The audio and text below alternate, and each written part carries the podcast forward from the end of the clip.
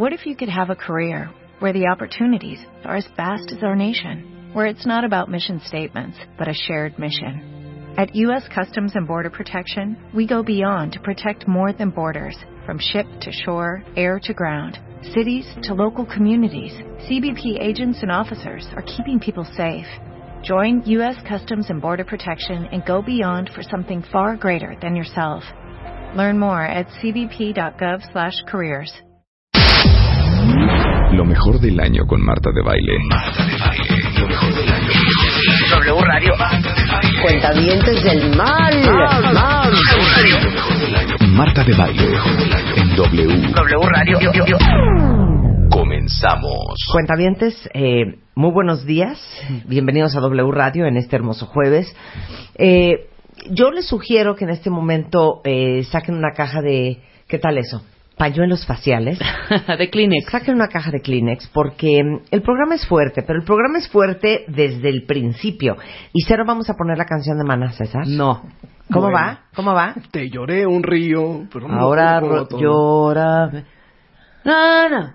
Te lloré todo un río. Ok, eso no vamos a poner. Ahora Eso no vamos a poner. beso. Miren, está con nosotros ahora sí que eh, un dúo de agasajo. Un dúo dinámico. El doctor Eduardo Calixto, nuestro, ya saben, doctor en neurociencias, neurofisiólogo por la UNAM. Bienvenido, Eduardo. Muy buenos días. Y lo juntamos, fíjense qué bonito combo les vamos a ofrecer esta Ajá. mañana, con el doctor César Sánchez Galeana, que es oftalmólogo, cirujano oftalmólogo.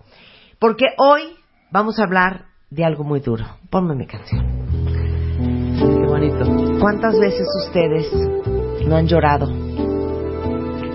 No han llorado por una pérdida. No han llorado por una ruptura. Escuchen esto. Now you say you're lonely.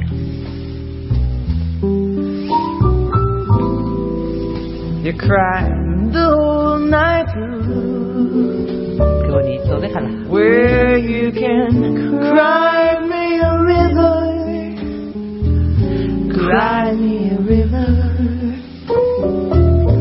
I cried a river over you. ¡Qué canción! Now you see. Qué bonito. Espérate. Súbele, manito. For being so untrue. ¿Cómo dice cuenta Where you can cry me a river. Cry me a river. Porque sabes que, hija, I cried a river over you. para todas las que han llorado mares, no ríos, mares de lágrimas Por cualquier cosa. head. ¿Cómo cuántas lágrimas hemos vertido Habremos llorado. desde que nacimos? Desde el primer Bueno, les puedo de que preguntar naces. una cosa en Twitter. Sí. ¿Cuándo fue la última vez que lloraron? Remember, I remember something you said. ¿Cuándo fue la última vez que lloraste? Hijo, bueno, creo que viendo alguno de esos videitos virales de maltrato, with de alguna cosa, una semana. ¿Una semana? Más o menos. Viendo de... A Todas ver, las mañanas. doctor, ¿cuándo fue usted la última vez que lloró? Neta, neta, Cuando, César. cuando la cuando yo de la que yo me acuerdo más. No, pues esto fue hace que yo años. sí. Sí, hace muchos A años. Cuando vi Titanic. O sea, tienes una enfermedad O sea, una por llorar enfermedad. por Titanic para empezar. No. O sea, ¿quién llora en Titanic? Salí muy emocionado. ¿Quién llora en. Titanic? ¿En cuál parte? Cuando- al final. En la de... Cuando se hunde el barco. No, ¿yo sabes en qué parte sí lloré? Neta. Cuando están los músicos. Ese Esa es escena es bruta. Cero lloré en Titanic. Gran- No, hija, Cero ¿qué te lloré en? Titanic. Y aparte, oye, lloraste como en 1998. Sí. Bueno, ¿De sí, cuándo fue- es fue- fue hace Titanic? muchos años. ¿De cuándo es Titanic? ¿Me pueden decir? Dije cuando más me acuerdo. 2000, 2001, 2009, 2002, 2009, 2007, 2028, 2034. 74, 96. ¿Es neta que es la última vez que lloraste? No, no, no. ¿Es del el recuerdo más 96, intenso Titanic? De cuando lloré. ¿Es el 96? Claro sí. que no. Bueno, a ver, Eduardo Calixto. Eduardo Calixto es un hombre que llora. ¿Cuándo Sí. fue la última vez que lloraste? Y ahorita, hoy en la mañana. Ay, no. Hasta ¿Cuándo en el programa lloraba lloraste? Calixto. La muerte de mi mamá. La muerte de mi mamá en el 2010. Ay, no, Fue- la última vez estamos diciendo, Eduardo. La última vez así como tal. Sí, pues así. ¿Qué? ¿Lloraste en el programa? En ¿Lloraste el aquí? programa, ¿En qué sí. momento lloró? Sí, cuando me despedí que me iba y que tenía yo la nostalgia de no. Claro, que te No, hicimos un ejercicio. Y Sí, y además con Rebeca hicimos un ejercicio en donde hice un recuerdo. Sí, hicimos un re- unos recuerdos y, lloramos fue muy emotivo. recuerdos. Sí, sí, sí. Mira, esta, no creer que lloraste con esto, César. En mi vida te voy a dejar de molestar. Near,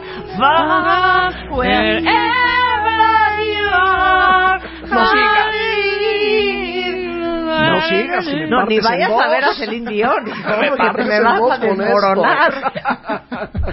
Estoy pensando cuándo fue la última vez Yo que yo chillo lloré. muy fácil. A mí ponme un videito y sobre todo en las mañanas, así como, ah, ya sabes, el típico, o de algo, algún maltrato, alguna injusticia, de, de estos asiáticos. Yo lloro fácil también, pero hace mucho no lloro. ¿eh? Yo sí, te digo, esta, perdón, esas pero, pero, pero podemos hablar de el, el peor llanto de todos. ¿Por qué me quitaste a Diana Crowley? ¿Por qué me pusiste a la Celine? Este, ¿El cuál peor? ¿El que Este te es ves, el en el, que te ves en el espejo y lloras más? el peor llanto de todos es empezar a llorar y después seguir llorando y después pararte frente de un espejo Claro, llorar más. Y llorar más Sí, así. porque te ves y te das una autolástima de no güey es que y entonces te ves en el espejo y dices es que pobrecita de mí es que no lo puedo creer y entonces entre más lloras más lloras. Lloras, sí, claro. horrendo. Y les digo una cosa no es el tema de hoy. Si ustedes están en una relación que a cada rato lloran Ay, adiós, ¿eh? no tienen que estar en esa relación. Exacto. Claro, ¿estamos de acuerdo? totalmente. ¿Qué es eso de estar llore y llore? Yo sí me aventé un par de relaciones con una lloradera de a tiro por viaje. Creo que hay etapas, ¿no? y Para aparte, una cosa es llorar de tristeza. Sí, claro. Una cosa es llorar de frustración. De coraje. Una cosa es llorar de coraje. Llorar de miedo Llorar de miedo. Llorar de enojo. y de alegría. Y llorar de Y alegría. lloras de alegría. ¿Saben cuándo lloro también? A ver, pónganme aquí, estoy viendo, miren, si hay varias personas en- entre los cuentamientos que lloraron hoy en la mañana y Sí, unos que se durmieron llorando. Dormirse llorando es horrendo. Sí, horrendo. ¿Sabes qué es horrible también? Estar sí soñando que lloras. yourself to sleep. Sueñas que lloras. Te despiertas. Y quieres seguir llorando, porque Sí. estabas llorando muy rico en tu sueño, pero ya no hay motivo para llorar, ¿no? Eso es horrible, cuando te cortan la llorada en un sueño, hombre. El peor llanto es dormirte llorando. Yo nunca me he dormido llorando. Bueno, ¿y qué tal llorar en la regadera?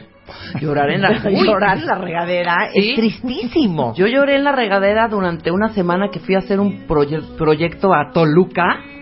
Estábamos en un, en un hotel, toda la producción. Todas las mañanas yo lloraba. no quiero. Ay, no ya. quería estar ahí. No, es horrible Es llorar. espantoso. Es muy fuerte llorar. No lloren de trabajo, fíjate. No, vale, no les vale la pena. de Es trabajo. más, No, pero te frustras y sí es No, bueno no, no. sacarlo. pero Está bien, después- vete al baño a llorar. O Sí, sí, exacto. pero no en el trabajo. Sí. Sí, pero No exacto. trabajo, te pero paras O sea, si te regaña tu jefe y lloras, no. No, exacto, no, lo hagan, no, no. es buen, no es bueno, Sí. porque ahí muestran esa parte vulnerable que no quieren mostrar ante ese ser poderoso. No, es que no ese es el punto. Sí, también Es eso. que, tiene- bueno, ¿ustedes que no vienen de oyentes o qué? No, o Te sea, voy a decir cuál es el y punto. César Te voy a decir Callados. cuál es el punto de llorar Ay, frente a no, de veras, qué pesadez. Ah, pero les voy O sea, los clásicos cosa. de como no es mi tema. Se quedó pensando en Jack. en- O sea, Sí, exacto, en interesante. Y en Rose. Pobre Rose. Pero les voy a decir una cosa. No, les voy a decir una cosa. Les voy a decir por qué no es bueno llorar en el trabajo. Porque el trabajo es algo 100% racional. Sí, totalmente. Es no mezclen la totalmente racional, es totalmente práctico. Entonces, llorar en el trabajo es mostrar que confundes la parte racional Sí, con la emoción. con la parte emocional. Y eso es lo que nos hace seres humanos. Pues ahí el- vas, el ahí vas a descomponer la alegría. El llanto es lo característico de la especie humana. Y aunque están viendo videos del elefante que llora cinco minutos porque perdió a su mamá, o del changuito, del perrito que ¿Y está Bambi? llorando ante la tumba ¿Y de, Bambi? de- ¿Qué me dices su- de Bambi? ¿Y Bambi? Y, ¿Y Dumbo? Pobre, pobre Dumbo. ¿Y Dumbo? Bueno, ¿Y ese elefante es anecdótico. Sí, Lo claro. que pasa es que Y ahorita, Disney- ¿y Nemo? Ay, Nemo. Nemo. Sí, Ay, Nemo. la de Monster. ¿Cuál que, monster? se mu- que se le va Soli. Yo lloré. Yo lloré con Monsters No, Inc. ¿saben, ¿saben en qué película lloré? Desde que empezó hasta que terminó. O sea, no fue una ventana al cielo. No fue el campeón. No fue el campeón. El no fue Kramer versus Kramer, mundo nada de campeón- lloró en el campeón. Lloré impresión. desde que empezó la película sin control en Babe el porquito valiente. Bueno, La primera escena, cuando le quitan al bebé a la mamá, ya ahí empecé a llorar. Sí, de la lloradera. Yo con Cinema Sin parar. A ver, los humanos, como decía, son los únicos seres vivientes que lloran en respuesta a emociones o al dolor, ¿no? correcto. ¿Que quieren fun facts? Fisiológico. Esto es una joya. Las mujeres lloramos cuatro veces más que los hombres, ¿ok? Lloramos lo mismo hasta aproximadamente los 13 años de edad. Y luego, de los 13 años, las cifras cambian totalmente. Las mujeres, 30 a 64 veces, hasta 6 minutos seguidos. Y los hombres, entre 6 y 17 veces, y lloran máximo 4 Cuatro minutos. Sí, hace sentido. Ahora, les voy a decir otra cosa, porque las mujeres lloramos más que los hombres. Yo no sé si es porque, será Eduardo, porque a los hombres les dijeron que no deben llorar. Dicen que, Que los los hombres no deben llorar por una mujer que ha pagado más. Pero yo no pude. De contener mi llanto. Cerrando los ojos, Me puso a llorar. Claro. Ya quiero esa canción ahorita en mi cara. Híjole de niño. ¿qué es? Es cultural. Tres elementos básicos, el cultural, Sí. el psicológico y el biológico. Al- el psicológico es cómo aprendimos, Sí. el social es en el contexto Sí. en el que estamos, porque si, si yo estoy enfrente de mis amigos no lloro, Sí. y más si son amigos claro. de mucho tiempo. Y el biológico, efectivamente, los, nuestros niveles de testosterona para los varones prácticamente nos cortan el reflejo del llanto, nos hacen más grande la amígdala cerebral. Y en ese contexto, en esa apreciación biológica, nos cuesta trabajo. Más Ahora, trabajo, claro. después de los 35, 40, 50 años ya nos hacemos chillones. Entonces sí, es cuando dices, oye, pero papá, tú no llorabas antes, déjame, ¿no? Sí, no, pero te estás graduando. Pero les digo una cosa, ahorita con este tema de que las mujeres lloramos cuatro veces más que los hombres, les voy a pedir un favor a todos los hombres que escuchan este programa. Ya está mi canción, pónmela. A ver. Qué cosa Leo más Dan, bonita. ¿no? ¿Quién era? Cuando te perdí, no me conformé Joya. con la realidad. Un presentimiento en mi pensamiento me dio la verdad. La humilde casita que fue nuestro nido, muy triste quedó. Solo tu perfume quedó en el recuerdo de aquel gran amor. Va. Tu procedimiento no. me hizo padecer, dejando en mi pecho una herida cruel al verte rendida por otra ilusión celos y angustias. Mataste mi amor y dicen que los hombres no deben llorar por una mujer que ha pagado mal, pero yo no pude contener mi llanto, cerrando los ojos, me puse a llorar. ¿Qué tal el drama? Cerrando los ojos, me puse a llorar. que es más difícil. Claro, es más Y difícil. luego pónganos esa que dice... Déjenme si estoy llorando. Pero les digo una cosa, yo iba a decir algo ahorita. Con esto de que las mujeres lloramos cuatro veces más que los hombres, yo les voy a pedir un favor. Absténganse, no absténganse, absténganse todos los hombres que están escuchando este programa y todas las mujeres que incurran en este acto, que cuando una persona empiece a llorar, no le digan, ¿Qué te pasa? ay, vas a llorar otra vez. Sí, no, no, no, no, dejen que llore, hombre. Dejen que llore, Sí. porque, a ver, ¿qué? ¿Qué, Eduardo? El punto también es que depende del estado hormonal en el que se encuentra la mujer. En la etapa progestacional es Ajá. más fácil llorar. Sí. La progesterona las hace muy vulnerables, incrementa mucho el proceso inhibitorio de, de la actividad neuronal y en consecuencia, entre más progesterona, más lábil emocional es. Y hay un punto importante de eso, a nivel biológico. Nuestras neuronas en espejo hacen que entendamos el, el- el llanto. Lo que yo hice en este momento no habla bien de mi salud mental. O sea, una gente que está llorando no puede reírse del llanto de otra persona.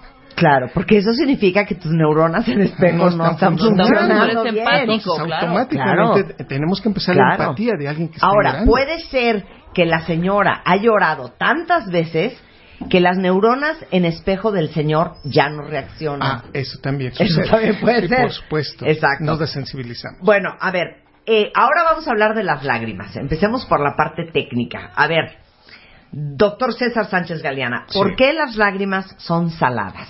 Bueno, las lágrimas contienen electrolitos, ellos tienen sodio, potasio, tienen cloro. Ajá. El sodio, bueno, es el que el, la- el elemento que jala el agua. Consumimos sodio en nuestra dieta, en la sal. El cloruro de sodio es, es sal y esto pasa al torrente sanguíneo y por eso sudamos, la- el sudor es salado, por eso la orina, los médicos hace 150 años probaban la orina y veían en los diabéticos, por ejemplo, que tenía cierto dulzor, ¿no? Por ejemplo. Sí.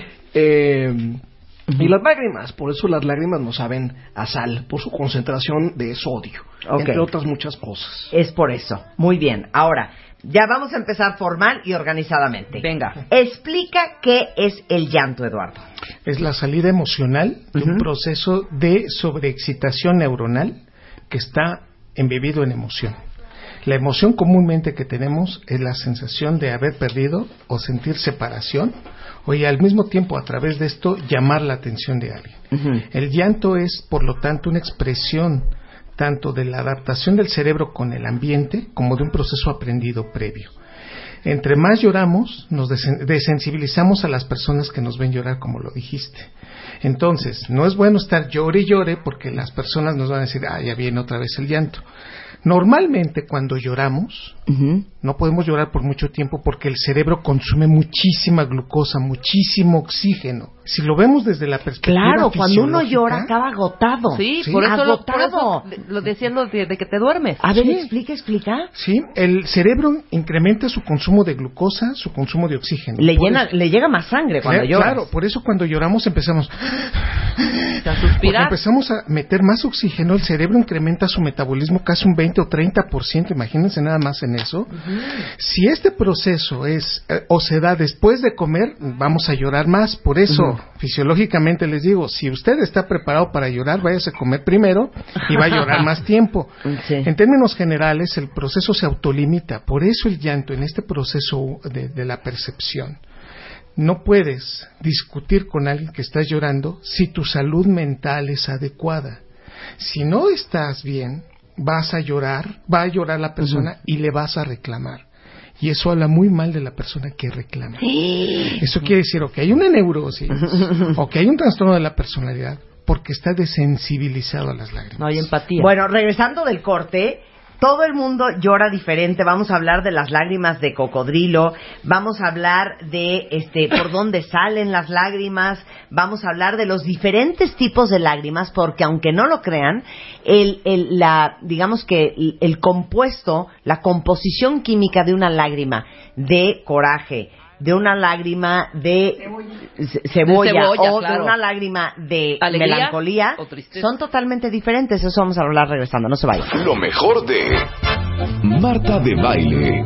Oigan, cuentavientes, eh, sobre todo, bueno, Mérida porque los amamos, Yucatán porque de eso vamos a hablar, pero el resto del país, ¿sabían que alrededor del 3.4% de 36 millones de los mexicanos viajan porque tienen problemas de salud?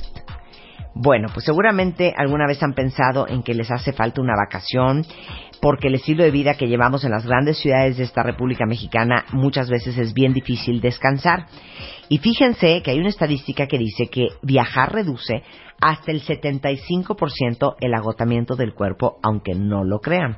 Entonces, para todos los que les urge un descanso, Yucatán ahorita está con una gran promoción para, para ahora sí que promover el Estado y tiene el mayor número de especialistas altamente calificados en el sureste del país. Tienen hospitales públicos, privados, clínicas, farmacias, laboratorios, servicios de ambulancias terrestres, aéreas, todo súper moderno y además con precios súper accesibles. A veces entre el 40 y el 60% menos en comparación con los mismos servicios que pagarías en Estados Unidos. Entonces, hay que aprender a escuchar el cuerpo, consiéntanlo, visiten Yucatán, seguro van a querer regresar y no se olviden, Yucatán, ven por todo. Estás escuchando lo mejor de Marta de Baile. Continuamos. Estás escuchando lo mejor de Marta de Baile. Lo mejor de Marta de Baile. Regresamos.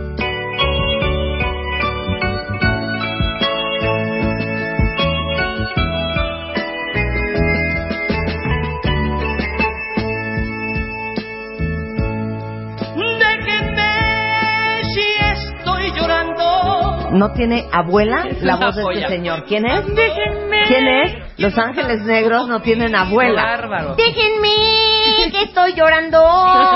Oigan, estamos hablando del llanto. O sea, ahora sí que este programa es una oda a las lágrimas. Tenemos desde al doctor César Sánchez Galeana, que es oftalmólogo, hasta el doctor Eduardo Calixto, que es neurofisiólogo, y les estamos eh, eh, explicando desde la composición de una lágrima hasta qué pasa en el cerebro cuando lloramos. Y antes de irnos al corte nos decía Eduardo algo súper interesante.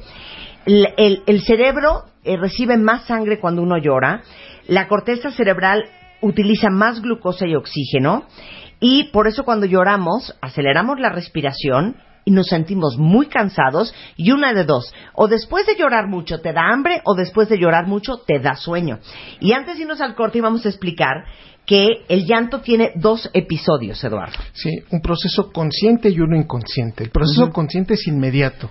Te enganchas automáticamente del evento, activas áreas in- así cerebrales de reconocimiento, de reflexión y de proyección. Por eso llorar, no, no, no- te pueden decir, ay, es que no lo pensé, no. Si hubo un proceso que lo desencadena, buscamos a veces llorar, vamos en la clandes- clandestinidad de nuestro cuarto o, o en el coche, y te pones una canción como la que acabamos de escuchar o escuchas a José Obras completas después de que cortaste y viene el llanto Sí, porque claro. te tranquiliza. Claro, el proceso Sí. es consciente. Pero después viene un proceso inconsciente que es la activación de áreas subcorticales que está dándote vueltas y reverbera la información. Y entonces el inconsciente también se hace un proceso del cual no puedes controlar. Ejemplo, se te empieza a activar ¿no? algunos pares craneales como el 2, 3, el 6 y ante esa activación de esos pares craneales viene desde el lagrimeo hasta la sensación de no poder inhibir las lágrimas. Por lo tanto, este proceso de activación cerebral, cuando ya es inconsciente, ya no, ya no nos enganchamos con, ya no podemos eh, ni siquiera pararlo, y cualquier cosa que te dicen en ese momento es solamente para incrementar la emoción. Imagínate nada más en esto, cuando te dicen, ¿por qué lloras? Más llanto. Claro. No llores, más llanto. Claro. Ah, ya, vámonos de aquí, más llanto. Todo lo que, todo va a estar bien, más llanto. Es un proceso ya incontrolable. Claro. Y entonces tenemos que esperarnos, de verdad se los digo, con reloj en mano, entre 8 a 10 minutos, de decirle, ok, vas a llorar, vamos a esperarnos aquí, tranquilos, y después de los 8 o 10 minutos, ahora sí, vámonos. Ya empieza. A ver, la- hay dos partes, el de la vocalización corta y el de las inspiraciones y expiraciones. Sí. El de la vocalización es el de... Es, es que yo te dije que no podía. Es que, te lo, te lo juro, hija, que... Es que... esto- ay, ay, no, qué horror, ¡Qué horror! Qué horror cómo se te va el aire. Sí, en ese momento eh, se incrementa muchísimo la activación de la sustancia reticular ascendente, se incrementa la activación de la amígdala cerebral, y esto es una cosa increíble. Las mujeres, teniendo la amígdala cerebral más pequeña, activan más el centro regulador respiratorio. Por eso una mujer parte de un proceso fisiológico para llorar más rápido que los varones. Y por lo tanto, el proceso de entrecortar las, las palabras es para respirar más rápido. El cerebro está limitando todo eso. Incluso si hay un dolor, el dolor se viene hacia abajo, te tranquiliza. Si en el proceso de poner atención, en ese momento es más la atención que vas a poner. ¿Por qué? Porque el cerebro está recibiendo más sangre. Claro. Y después de este evento viene la reverberancia que dan los ganglios basales. Es una palabra muy fea lo que acabo de decir, pero se empieza a dar vueltas todas las palabras que sean más potentes o altisonantes. Te pueden decir perdóname, de verdad, te pueden pedir 20 veces perdón. ¡Eh! Te piden perdón y luego peor. ¿Y qué crees? Dice, pero es que me dijiste, eneja. Y tú dices, no, pero perdóname, es que te lo dije en un estado muy emotivo. Tenía una dopamina tan grande, mi corteza prefrontal no funcionó. 20 minutos y no para el proceso porque dijiste una mala palabra y esa se quedó reverberando. Claro, imagínense ustedes la velocidad a la que funciona el cerebro. Nos tardamos 300 milisegundos en entender el contexto, o sea, en entender el insulto, Sí. la barrabasada, Menos la la mitad de un patanería. Y entre 2 y 8 segundos sale la primera lágrima del ojo. Y si nos toman una, resonancia magnética en ese momento, son juegos artificiales en el Sí, cerebro claro. y toda la activación de la corteza cerebral, un cambio neuroquímico que automáticamente se tiene que autolimitar en 8 a 10 minutos. Es de la emoción que podemos decir abiertamente que no puede durar más tiempo y que si dura si estamos hablando de trastornos de la personalidad. Claro, ahora, ¿por qué dicen que llorar puede acabar en una adicción? Aquí el punto es que también liberamos endorfinas. Y fíjense nada más con esto. Por eso cuando tronaste, por eso cuando ya te lastima algo, saliste del trabajo, te peleaste con la jefa, etcétera, y te metes a tu coche y metes una canción que te recuerda épocas tristes o de plano dices, sí, ahí va, José José, ¿no? La metes y en ese momento empieza el lloriqueo, te tranquilizas. Y esta, esta es una consecuencia de que de liberar endorfinas. Te tranquiliza y liberas endorfinas. Y las endorfinas te hacen sentir placer. Bueno, estudios realizados ¿no? en Estados Unidos implica claramente este proceso en el cual que hay personas que buscan llorar para sentirse bien y entonces uno se queda pensando, a ver, no entiendo, no, no tenemos ningún problema, ¿por qué llegamos a esta discusión de estas lágrimas? Sí. ¿Por qué? Porque al Sí, final se rico. siente rico Es liberador. de endorfinas. Claro, Sí, claro. es li- ahora sí que es liber, eh, ahora sí que es liberador. A ver, doctor César Sánchez Galeano. Ahora vamos con oh, la parte eh, química. Sí. ¿Qué son las lágrimas y para qué sirven? Las lágrimas Y hay son- gente que no tiene. Sí, hay gente que no produce lágrimas y hay gente que se preocupa porque no puede llorar ante una condición emocional. Las lágrimas eh, es un líquido que produce la glándula lagrimal y este líquido sirve para proteger la superficie del globo ocular, para nutrirlo y para evitar infecciones. Tiene tres funciones básicas, funcionales y fisiológicas. La glándula lagrimal se sitúa donde en la parte superior externa del ojo. Si te tocas el reborde de la órbita, donde está la, la colita de la ceja, esa parte del hueso detrás, debajo de la órbita, está la glándula lagrimal. No se siente. Si miras hacia abajo y tocas hacia arriba un poquito la órbita, ahí está la glándula lagrimal. Y hay otras glándulas accesorias que se llaman de Krause y de Wolfring que complementan esta producción. Las lágrimas tienen tres componentes. Ajá. Uno, moco o mucina que se produce en la conjuntiva. Ajá. El moco permite que la lágrima esté pegada a la superficie de la córnea y que permite que se nutra adecuadamente, O sea, que sea viscosa. que sea Lo que viene viscosa siendo y su viscosidad. Algo así como pegostioso, Ajá. ¿no? Claro. O pegajoso. O sea, no es agua. Eh, no, la primera parte es moco. O sea, lo que te quiero decir es que si tú tiras una, una gota de agua de una botella de agua, de agua normal, Ujú. no es la misma consistencia No, que una pues, lágrima. Bajo, bajo- bajo ninguna circunstancia. Bajo ninguna circunstancia. Claro. Ok, Exacto. Entonces, ¿Este moco es la lagaña? No. ¿Cómo se llama? No, Mucina. mucina. Ok, Mucina. mucina. La, la- el- el- y esa mide .5 micras. La mitad de una micra y una micra es la, milés- la milésima parte de un milímetro. Ok. En la segunda parte es la parte acuosa, Ajá. donde están la- el sodio, el potasio, el cloro. Y esta parte acuosa es lo que le da el volumen a la lágrima. Es- Eso sí es agua. Eso sí es agua con electrolitos. Y la tercera parte es eh, la parte grasa, la que se produce en las glándulas de meibomio. Las glándulas de meibomio son las que están detrás de las pestañas. Cuando se pintan, cuando están ante el espejo este que magnifica y se pintan la pestaña, siempre ven una, ray- una serie de, de puntitos blancos o de Claro, perlitas. De, de puntitititito. Sí. Pero a ver, entonces ya no entendí una cosa. De, de lagrimal no sale la gota que tiene ya incluida mucina, agua y el aceite. Sale de la glándula lagrimal. O sea, las, las lágrimas se producen en la glándula lagrimal que está en la colita de la Por eso, pero salen del lagrimal. No, o sea, del, en, la- del- en el lagrimal está el drenaje. Es como ¿Qué? el drenaje de la tina. Como la No, coladera. un segundo. ¿De dónde salen las lágrimas en el ojo? O sea, a ver. Ah, ¿De dónde se drenan? Sí, no, o sea, yo empiezo a llorar. Sí. ¿De qué tubito salen? De la glándula lagrimal. Por eso, ¿que sale de dónde? De La lagrimal. glándula lagrimal está, está en la colita de la ceja, debajo Ajá. de la órbita. Sí. Y se van al punto lagrimal, de donde se van a la nariz. Ah, claro, por eso. Es en La- lo que todos conocen como los lagrimales, la parte que está pegada a la nariz. Por ahí se drenan como en la tina. Esa es la salida natural de las lágrimas. Sí, claro. Por ahí, por ahí Esa es la llave. Exactamente.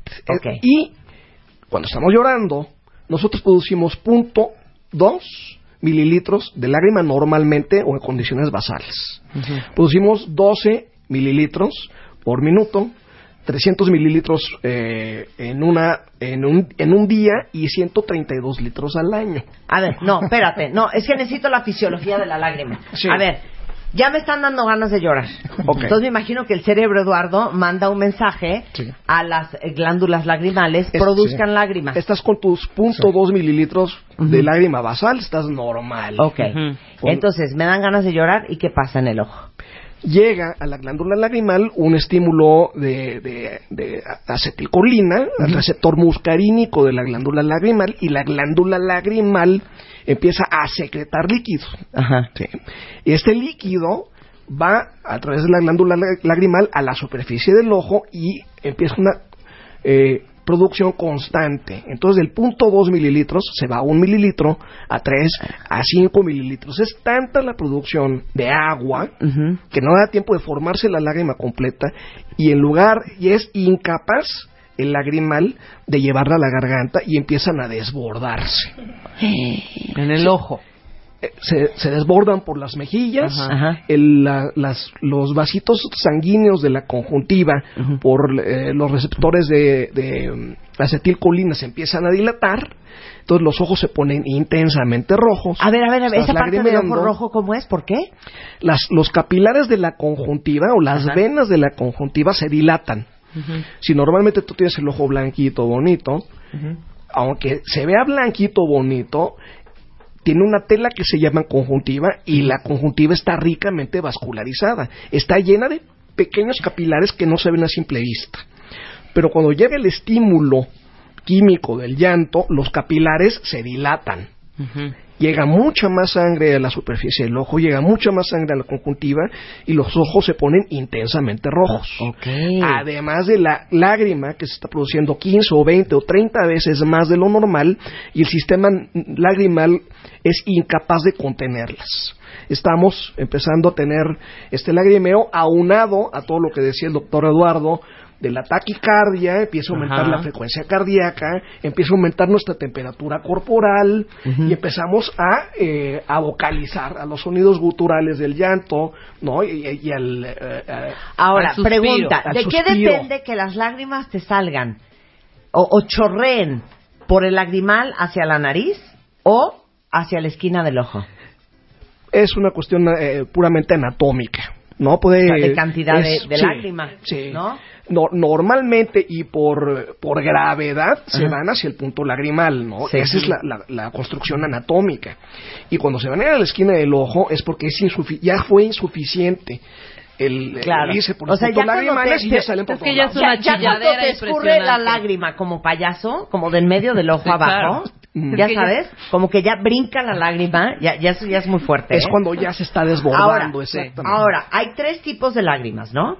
Sí. Basales, reflejas y emocionales. Pongan atención, Sí, cuentavientes. Las glándulas basales son Ajá. las que se producen normalmente cuando estás tranquilo, viendo un programa de televisión que no te haga llorar. Pues no- para proteger e hidratar al ojo, Exacto. digámoslo así. Exacto. Ok, muy bien. La segunda son Las las, reflejas. la- las, glándula- las lágrimas reflejas, que son las que pues, te cae una pestaña, cuando dices, ayúdame, ¿qué me está pasando? Algo me cayó en el ojo, y que Sí. tu esposa, tu novio, tu pareja, Estoy tu cortando amiga. cebolla. La cebolla es porque la cebolla tiene sulfóxidos y los sulfóxidos al cortarlos se convierten en ácido sulfúrico. El ácido sulfúrico Tiene es- sulfóxidos que cuando se cortan se convierten en ácido, ácido sulfúrico. sulfúrico. Qué cool explicación. se evapora, el Ajá. ácido sulfúrico es altamente irritante. Si, te cae, si cae una gota de ácido sulfúrico en la piel, la piel se perfora.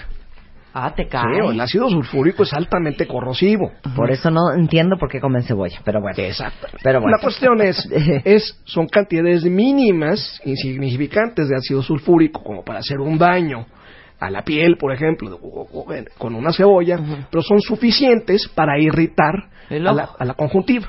Ok. La conjuntiva se dilata, se pone rojo el ojo y empieza a producir lágrimas reflejas. Ok. Y luego las emocionales. Y las famosas lágrimas de cocodrilo. ¿Qué piensas o qué dices cuando estas son lágrimas de cocodrilo? Pues que no le sale ni media lágrima. Las lágrimas de cocodrilo son los que lloran falsamente. Ajá. Sí, claro. Los cocodrilos lloran cuando devoran a sus presas porque las glándulas lagrimales de este animal están situadas a muy pocos centímetros de las salivales y por tanto se estimulan constantemente cuando éste come. Y también se cree que llora cuando salen del agua para mantener sus ojos húmedos. Correcto, sería una forma de una- un lagrimeo, reflejo, no emocional. Claro. Claro. Porque en la, en la literatura del siglo XIV decían que eh, lloraban los cocodrilos al comerse a su presa por la tristeza y, Claro y serían no, es un hipócritas, rollo ¿no? fisiológico. Claro. Porque al final no están sintiendo nada si al final se lo ¿Y comieron, el, ¿no? el bostezo dónde me lo dejas? Como una ¿También refleja. Sí, Oigan, una les voy a tuitear ahorita unas fotos de un estudio fotográfico en el que pusieron al microscopio lágrimas causadas este, por una situación refleja, o sea, la cebolla, lágrimas causadas por una situación emocional y las lágrimas basales, que son las que mantienen hidratado el ojo. Y van a ver cómo las tres lágrimas tienen una composición diferente, es impresionante. Las lágrimas emocionales tienen una concentración alta de ACTH, que es hormona adrenocorticotrópica, y tienen también prolactina.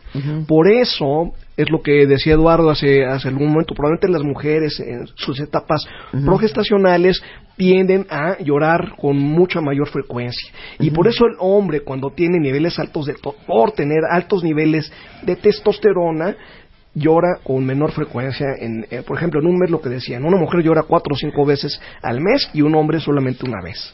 Y por la cuestión social, por eso dicen que los hombres no deben llorar. Dicen que los hombres no deben Y llorar. hay, y hay un elemento aquí muy, muy interesante. En un estudio en donde se les dieron a oler a varios varones viendo una película pornográfica, Ajá. lágrimas de mujeres que habían llorado por tristeza, ninguno de los hombres genera excitación. Es decir, el hecho de tener presente lágrimas, ellos no sabían de dónde venía el líquido, pero leerlas automáticamente inhibe el proceso de excitación. Si por ahí todavía queremos in- inferir fisiológicamente algo, es que si alguien les dice, oye, es que hoy nos toca cooperar, ¿no? Y enfrente de ella, con las lágrimas, él le dice eso, evidentemente él no está, se- no está siendo sensible. Oye, eh, y ya para terminar, mucho preguntan aquí, ¿por qué Eduardo, cuando ves a alguien llorar, te dan ganas de llorar a ti? Primero se activa el giro del cíngulo, interpretamos la emoción. Y este es un fenómeno netamente aprendido desde el primer año de edad y nunca lo vamos a perder.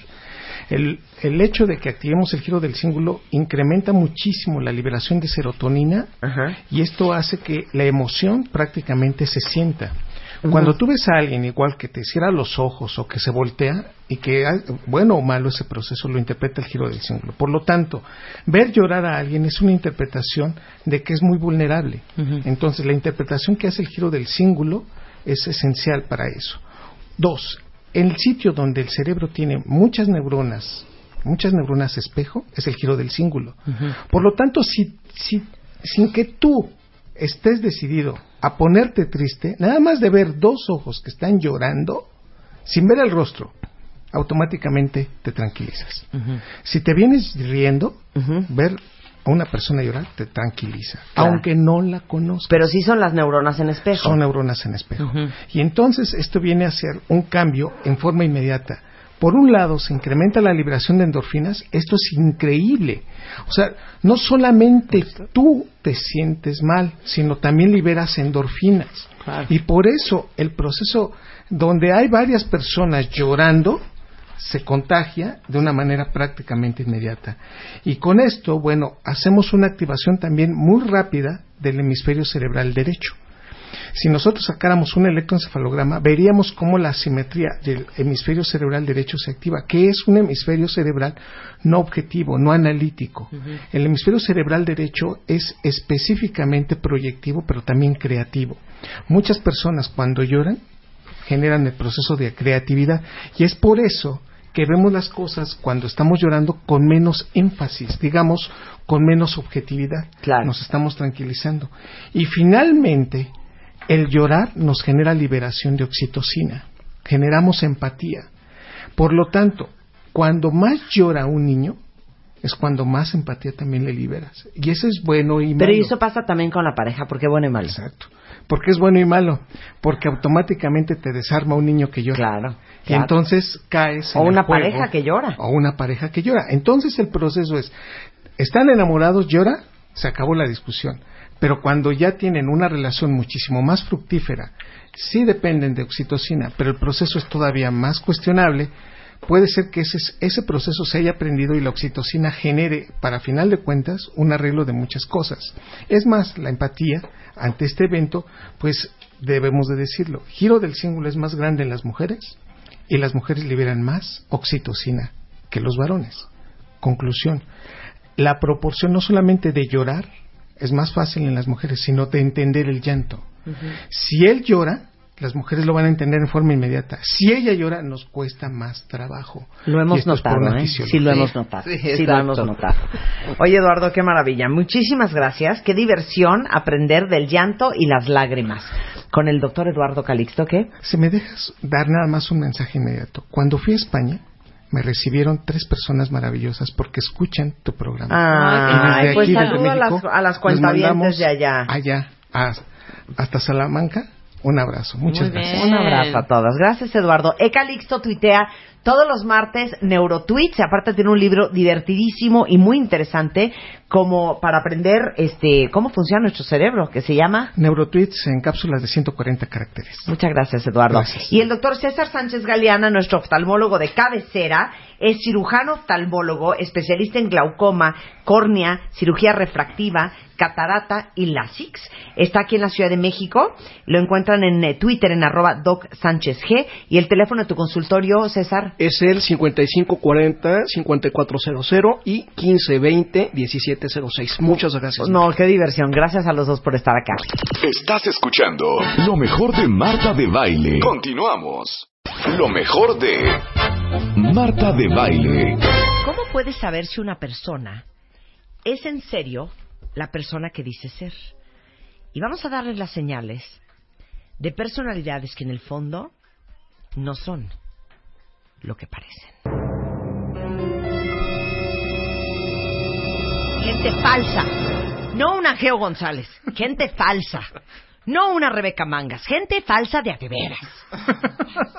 Claro. Víboras. Víboras. Doble Falsa, cara. falsa, Hipócritas, falsa. doble ¿Qué cara. tal? ¿Qué tal? Esa persona es bien doble cara. Agua. Sí, ¿no? sí, claro. No, eh, eh, eh, no es más falsa que un billete de 300. También era otro clásico que, que, que decían. Sí, es que las personas, a ver, una cosa es querer quedar bien, una cosa es agradar, una cosa es cuidar nuestra imagen pública, y otra cosa ya es cuando ese quedar bien se empieza a convertir en una especie de lambisconería, pero no porque vas a llevar algo a cambio, sino en ponerte una careta demasiado agradable enfrente de los demás Ajá. para tratar de agradar, pero que en realidad nada más están esperando a que te des la vuelta y te claven el puñal por la espalda. Sí, totalmente. Eso es lo que vamos a hablar el día de hoy.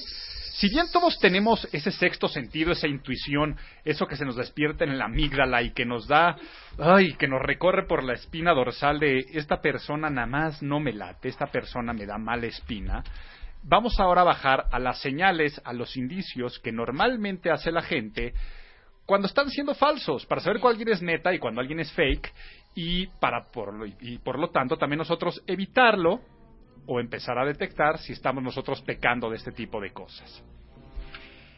Es muy fuerte porque ya varios cuentavientes pues mandaron a mandaron tweets. sus sus quejas, Álvaro, de que están rodeados de gente falsa.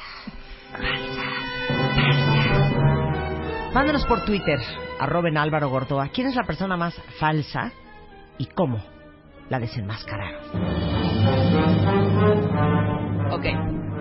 Muchas veces a mí como consultor en imagen pública me dicen que si yo no tengo que ser falso todo el tiempo, ¿no? Medio hipócrita, si tengo que estar cuidando las apariencias, si tengo que andar siempre muy bien producido y que pues finalmente estoy engañando y que finalmente es lo que hago también para los clientes. Y no, dejemos las cosas bien en claras. Hay que, sí, hay que parecer en esta vida. Las apariencias, por supuesto, son muy importantes, pero sin caer en lo cliché, pues también lo que importa es lo de adentro. Hay que ser y parecer y el respeto absoluto de nuestra esencia. Las personas que son falsas son personas que están traicionando su esencia, están traicionando lo que realmente sientan, sienten lo que realmente piensan y lo están poniendo en sacrificio por lo que realmente quieren hacia los demás, sin importar violar su propia esencia o violar la esencia de los demás. Entonces empecemos a ver cuáles son todos estos indicios de la gente falsa y ustedes lo van a reconocer. ¿Cuál es la primera característica de alguien falso? Pues mira, eh, no podremos numerar de cuál es la primera o cuál es más importante, pero la sonrisa, ya que lo están poniendo ahí en Twitter, es fundamental. La sonrisa, aquí lo he dicho muchas veces en el programa y me lo han escuchado decir constantemente, es un gesto universal que abre los canales de comunicación, es algo positivo, comunicas empatía, amabilidad y seguridad. Empatía, soy igual que tú, amabilidad, qué buena gente eres, seguridad, estás seguro de ti mismo, hace sentir seguros a los demás. Pero por lo tanto no se vayan a confundir en el momento que yo diga que las personas falsas son personas que sonríen de más. Claro. Y sonríen todo el tiempo. Y además no sonríen de manera auténtica ni de manera coherente en los lugares que tienen que sonreír.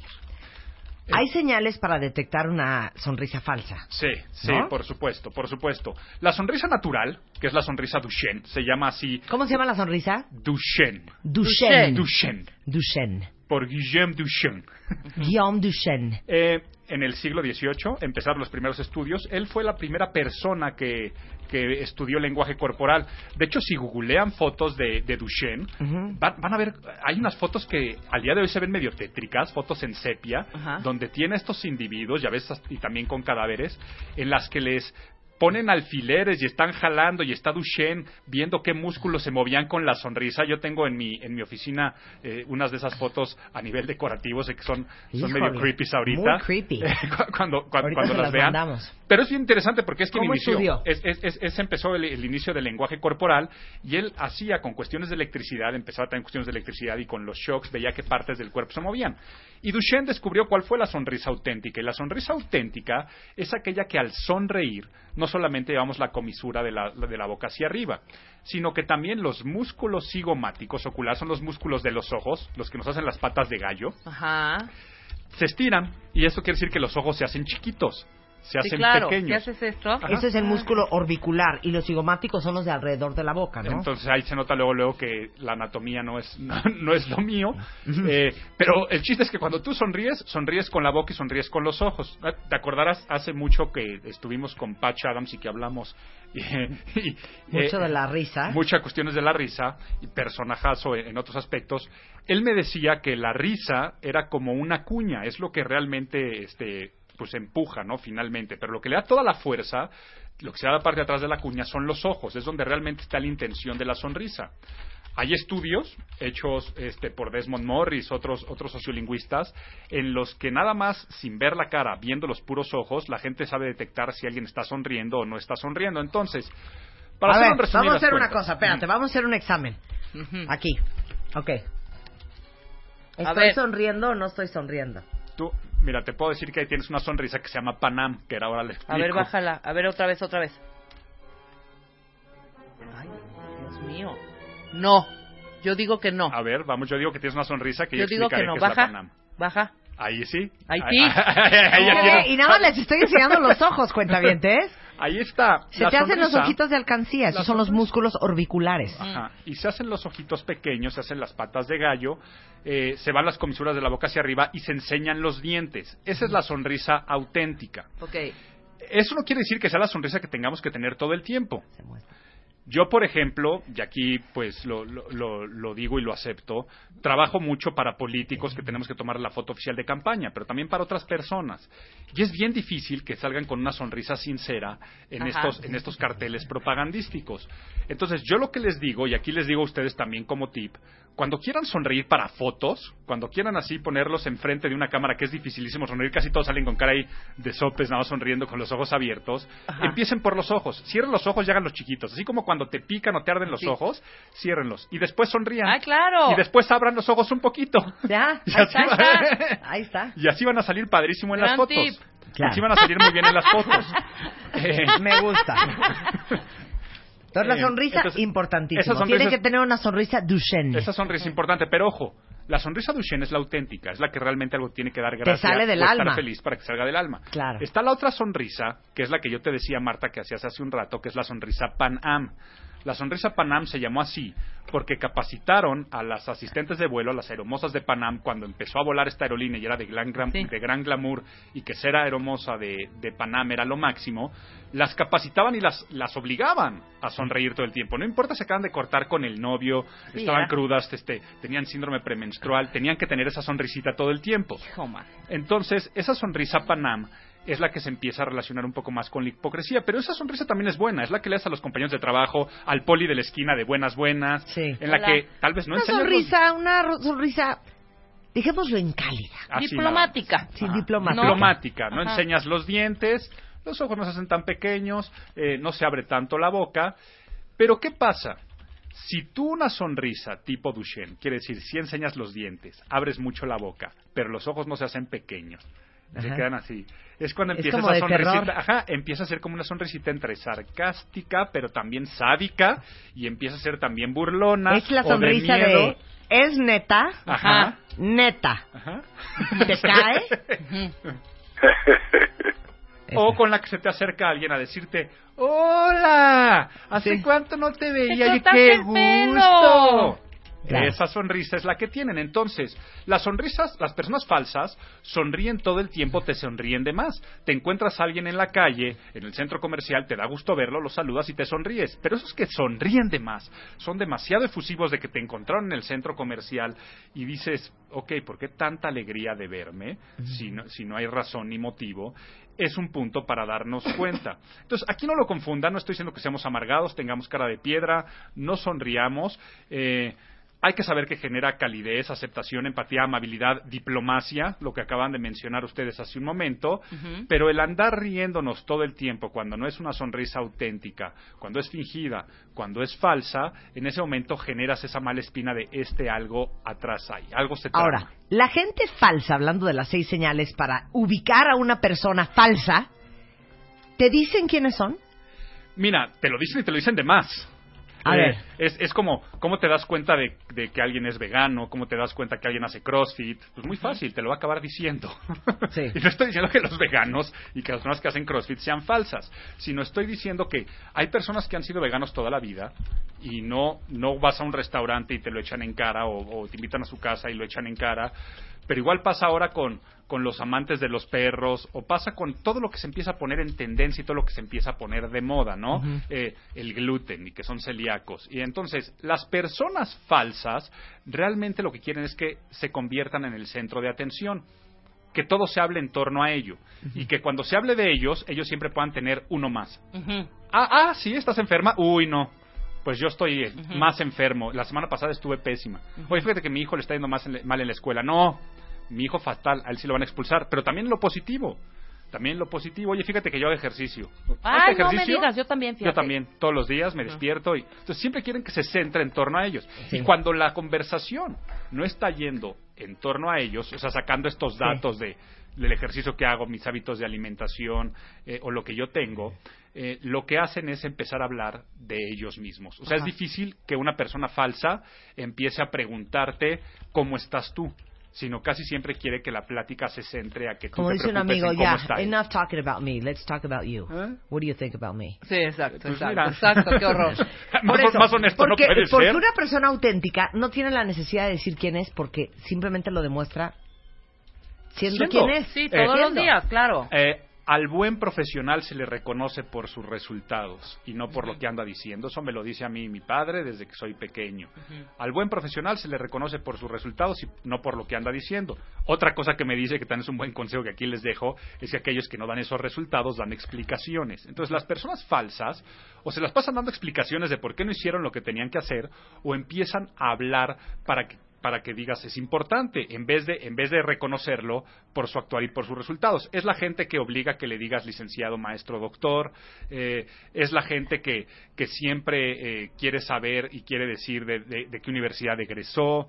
Eh, las personas que hablan demasiado de ellos generalmente es porque pues, adentro, en cuestión de autoestima, algo está, al- algo está lastimado y lo que necesitan es la aprobación de todos los demás. Entonces, ¿por qué se ve falso? Porque pareciera que están haciendo el comentario como algo casual y ahora con redes sociales puede ser de ay este eh, así, así me despierto, qué triste estoy, qué, qué cansada estoy. Se toma una selfie, pero al lado aparece la, la, la bolsa de marca, ¿no? Pues a ver, realmente lo estás Claro, diciendo. es asqueroso. asqueroso. Asqueroso eso. Entonces, eso es otra forma de hablar de ti y eres totalmente falso. Claro. Eh, no estás no estás enseñándome la foto realmente de tu cuarto y tu cama, sino de tu Claro, bolsa. claro. Mona dice, se vale Álvaro Gordoa decir que la gente falsa generalmente empieza sus frases con te soy sincero. Ay, no, qué, ¿Qué, pesadez, qué- ¿eh? qué pesado es decir te soy Sí. sincero? Mira, ese no lo traía, pero está Asqueroso. buenísimo. Eso es buenísimo. Es, es buenísimo. Muy bien, Mona. Ajá, ajá. Para serte sincero. Sí. Sí. ¿Quieres que te sea sincero? Ajá. Ay, aguájale, güey. Sí, es bastante, es bastante falso. Eh, se me vino ahorita a la cabeza, no tiene que ver con, con el tema, pero que también es de imagen pública. La gente que antepone, eh, cuando te va a decir algo, el con todo respeto. Ay, eso no, es también, ¿eh? horrible. Es- es mejor, eso o sea, es si- si horrible. tienes que decirle a alguien con todo respeto, con es porque todo no lo tienes- es respeto. porque no lo tienes que decir. Exacto, es porque lo vas a insultar en dos segundos. Sí, exacto. Es porque el filtro de tu cerebro te está diciendo esto. no Perdón, tienes ¿eh? que decir. Primo hermano, perdón que nos salgamos de tema de esta. ¿Te digo algo y no te enojas? Ay, no, sí. seguro me voy a enchilar. O sea, Sí, con exacto. eh, cuenta con ello. Te- Eso, eso te está dando una predisposición a enojarte desde, a enojarte desde antes. Previo, exacto, te, te- te Ajá. previenen. Pero Pues sí bueno, te vas a enojar. eh, Este, no se enojen lo que voy a decir a continuación. Les voy a ser totalmente, les voy a ser totalmente honestos y con todo respeto. También les digo que las personas honestas, que digo que las personas falsas, lo que hacen es, así como la sonrisa es un halago, también están los halagos verbales. Y son ¿Esa es personas, la tercera señal? La tercera, la Ok, tercera. muy bien. Son personas que piropean de más, dicen halagos de más, pero los halagos o, o son de dos tipos. O son halagos exagerados, eh, fuera de lugar. O sea, una cosa es que te chuleen y otra cosa es que te andan chulando todo el tiempo, en todo momento, cuando te ven, cualquier pequeño detalle, es, ay amiga, qué guapa, eh, me encanta, es que tu casa, o sea, una cuestión es que te hagan un detalle honesto y sincero y otra cosa que siempre que te vean tenga que tener comentarios Sí, adulatorios. te digo una cosa, así era mi abuela, que era una marquesa. Mi abuelita Jenny jamás le decía a nadie una cosa fea. Pero llegaba un momento en que decía, neta abuelita, ya deja de mentir. o sea, llegabas hecha una piltrafa, unas ojeras, hinchada porque habías comido sushi la noche anterior con soya, y te decía, te veo preciosa, Marta.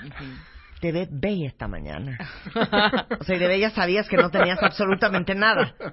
Es ese tipo de Te cuestiones. saludo, abuela, donde bueno, quiera que estés. Una abuela con su nieta se puede entender que la vea preciosa. Claro. Pero que este el colaborador, este el asistente, No, el las asistente, amigas, siempre, a todo el siempre, mundo. siempre vean lo mejor de lo mejor en sus jefes, en, en los compañeros de trabajo que están en, en lugares y en posiciones más arriba, se empieza a ver como mera lambisconería. Eh, entonces dan este tipo de halagos y es algún momento en el que tú, en vez de sentirte halagado, que es el objetivo de cualquier eh, de, de- de cualquier piropo, de cualquier halago, por supuesto, ya llega un momento que empiezas a sentirte hasta incómodo y hasta decir, híjole, ya viene otra vez esta persona a hacerme la barba que ni siquiera barba. se me- ni siquiera sé por qué me está haciendo la barba. Ese es un tipo de halago y el otro tipo es el que a veces se conoce como insulto anidado, pero también de insulto anidado se puede llamar como cumplido confuso. O sea, eres un imbécil. Cum- o sea, perdón, tú lo estás diciendo súper educado, pero la verdad es que es el clásico florinsulto. Ajá, la florinsulto. La florinsulto. la florinsulto. Se llaman de esta forma insulsanidados o se llaman eh, eh, se, se llaman los cumplidos confusos. Pero ¿cómo Claro. le dijiste que me encantó? Florinsulto. Florinsulto. Claro. Sí, la florinsulto. El de, ¡ay, te cortaste el pelo! Sí, ¿cómo ves? Pues no se te ve mal. ¿Qué es eso? Sí, claro. ¿Qué es eso? ¿Qué es eso? A ver, avéntese otra Un florinsulto. florinsulto. A ver, quiero gatito florinsulto y Flor arroban o Álvaro. Gorda. Vamos a carcajear. Ahí, ahí- ahí va este de. ¡Ay, wow, el depa! Les va a quedar increíble cuando lo terminen y además así chiquito y, y con lo básico, No, como que está muy, Güey, como que con está muy bonito. les va a quedar muy bien cuando lo terminen ya. Ya, con eso es Con eso ya, a ver, échense otra flor insulto. Ahora que van con en, en los chats de WhatsApp, seguramente les ha pasado, ¿no? Alguien manda un meme, alguien manda un chiste, alguien manda una foto y alguien pone el ja ja ja ja, sí, era buenísimo este chiste. Es como decirte, te está diciendo qué viejo ese meme es de hace tres meses, el de Claro. ja ja ja, ya me lo habían mandado en O otro ese, chat, ¿no? Se También te ve súper bien ese vestido. Sobre todo como en la parte de, del estómago, como que te ayuda mucho. Bueno, disimula. Flor insulto. te ves preciosa embarazada. No, no estoy embarazada, flor insulto. No, eso no es flor insulto. Sí, pues flor insulto no, porque eso no puede es ser flor gorda. insulto, hija. Ya estás destruyendo el flor Ah, bueno, entonces no voy a decir nada, no me lo sé. No tengo ninguna idea creativa ahorita. Claro, no, es que no es así. Eh, Ahí les va otra flor insulto. Te digo algo, hija. Yo creo que te ves mejor que nunca. O sea, te ves mucho mejor que a los 20. Sí, claro. Te acabas de decir que te Flor insulto. rabo. de la fregada. Claro, claro. Este. Otro. Otro flor insulto. Eh, te ves súper bien hoy, porque ayer te veías fatal, ¿no? Flor insulto. Este. Te digo algo, no, no te sientas mal, es que tú eres gordibuena. Flor insulto, claro. Este. eh, la abuelita de mi novio, sabiendo que soy gay, me dice en Navidad: ¿Qué tal? ¿Cómo te la pasaste con tu esposa? No, eso es un insulto y una falta de respeto. Qué bonitos zapatos, me acuerdo cuando estaban de moda. Ah, Ese, Ani, ese es Ani, un flor insulto. Ani, Muy bien, Ani manda Peach. una muy buena. Mi papá dice, oye, qué rica te quedó la comida. O será el hambre que tengo. Por ejemplo, insulto. flor insulto. Ay, qué padre tu pelo chino. ¿Por qué no te lo alacias? sí, sí, sí. Flor insulto. Regresando, más síntomas de alguien fake en W Radio. Lo mejor de Marta de Baile. Para todos los cuentavientes que nos escuchan en Mérida, en Yucatán en general, nos da mucha alegría decirles que somos parte de la campaña de la Secretaría de Turismo este, del Estado de Yucatán para que mucha más gente vaya a disfrutar su estado. Piensen nada más cuándo fue la última vez que se fueron de vacaciones y se los pregunto porque según la Sectur, una familia mexicana hace en promedio dos viajes al año. Aunque no lo crean, somos bastante viajeros.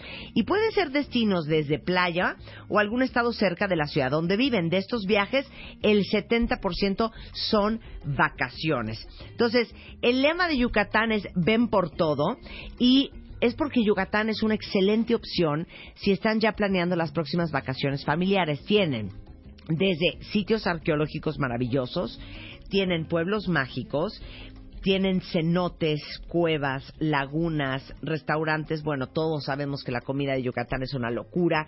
Eh, eh, eh, comercios, hamacas. La las hamacas yucatecas son espectaculares. Y ya saben que la gastronomía es patrimonio intangible del Estado.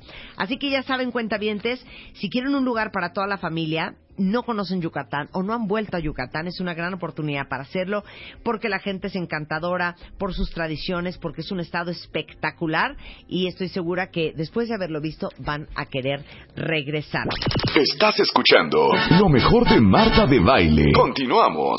Estás escuchando lo mejor de Marta de Baile. Lo mejor de Marta de Baile. Regresamos. Estamos hablando con Álvaro Gordoa el del Colegio de Imagen Pública sobre cómo reconocer una persona falsa. Nos desviamos unos segundos antes de irnos a corte hablando del famosísimo florinsulto. Nada como la cuenta ¿Qué? que dice que su suegra es la reina del florinsulto.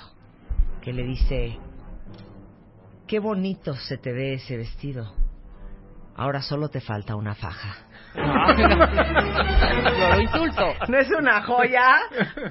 ¡Auch! ¡Auch, Álvaro Gordoa! O dice Monse, creo que la parte más sexy de tu cuerpo son tus pies. Floro ¿Qué es insulto. Claro. Floro insulto. Ok, ya hablamos de cómo sonríe la gente Ajá. auténtica y la gente falsa. Ya hablamos que la gente falsa dice quién es. La gente auténtica solo lo Lo demuestra. demuestra. Los cumplidos confusos. Los cumplidos confusos y luego los cumplidos exagerados, también los decíamos, ¿no? Una persona que ya te está haciendo la barba todo el tiempo. La siguiente, la siguiente es una cuestión eh, de falsedad total que tiene que ver con el concepto básico de la comunicación en cuanto a la resolución de conflictos.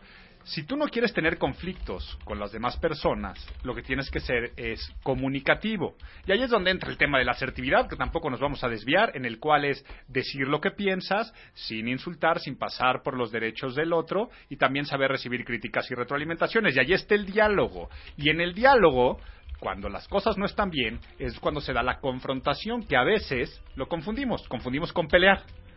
Confrontar es, tiene que ver con, también cuando tienes que enfrentar algo que es difícil, o sea, algo que te está incomodando de, es que no soporto esta persona y me cae y nos van, nos van a sentar al lado en la cena y entonces lo que hacen es que son personas pasivas, agresivas, que lo que hacen es se sientan en esa cena, hola, qué gusto, ¿cómo estás? Y la- el, el elefante en la sala es tan grande y la tensión es porque sabes que por atrás anda hablando mal a tus espaldas, siempre anda diciéndole a un tercero eh, lo mal que te cae, sabes que está enojado contigo, es una persona que sabes que está enojada contigo por alguna razón y hasta tiene razón de estar enojado. Sí, sí, sí. sí. Pero ¿por qué no te lo dice? ¿Por qué no te lo hace saber? ¿Por qué no se expresa?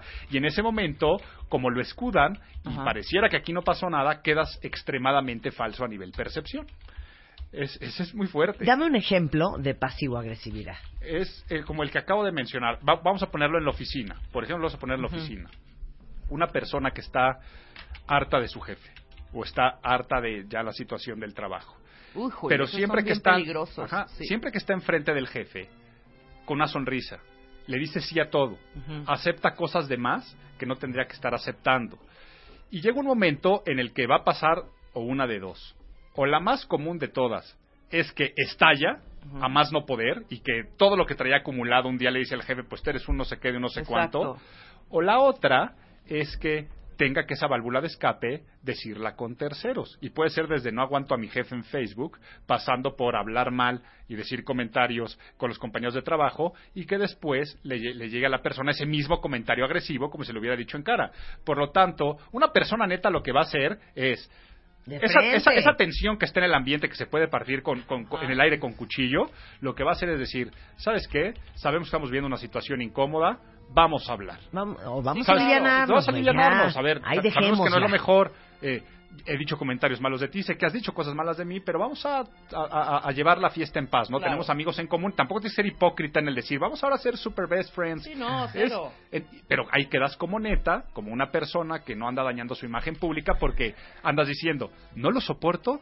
Y lo peor del caso es que siempre que me ve me dice, ay amigo, ¿cómo estás? Y me abraza y me, y, y- y me, y- y me dice cumplidos cuando estamos de frente. ¿Qué se liga esta cuarta con la quinta? Con la quinta es, una persona falsa es una persona que siempre va a estar chismeando o ah, eh, hablando de los demás. A sus A espaldas. sus espaldas, sí, el chisme. O sea, son personas que están todo el tiempo. eh, el, el principal tema de conversación es el otro y lo mal que está el otro, o el ridículo que hizo el otro, o el- lo feo que está el otro, o lo tonto que es el hijo del otro. Ajá. Siempre va a ser la plática. Y si bien puede ser divertido, aceptémoslo, sobre todo cuando es con un muy buen amigo, con alguien de confianza, de repente echarte un chiste, este, o el chisme de no sabes de lo que me enteré, con alguien de confianza, cuando son en círculos sociales de no tanta confianza, o aunque sea de confianza, tú da por hecho que esa persona hablará así de ti cuando tú no estés. Claro. ¿Sí?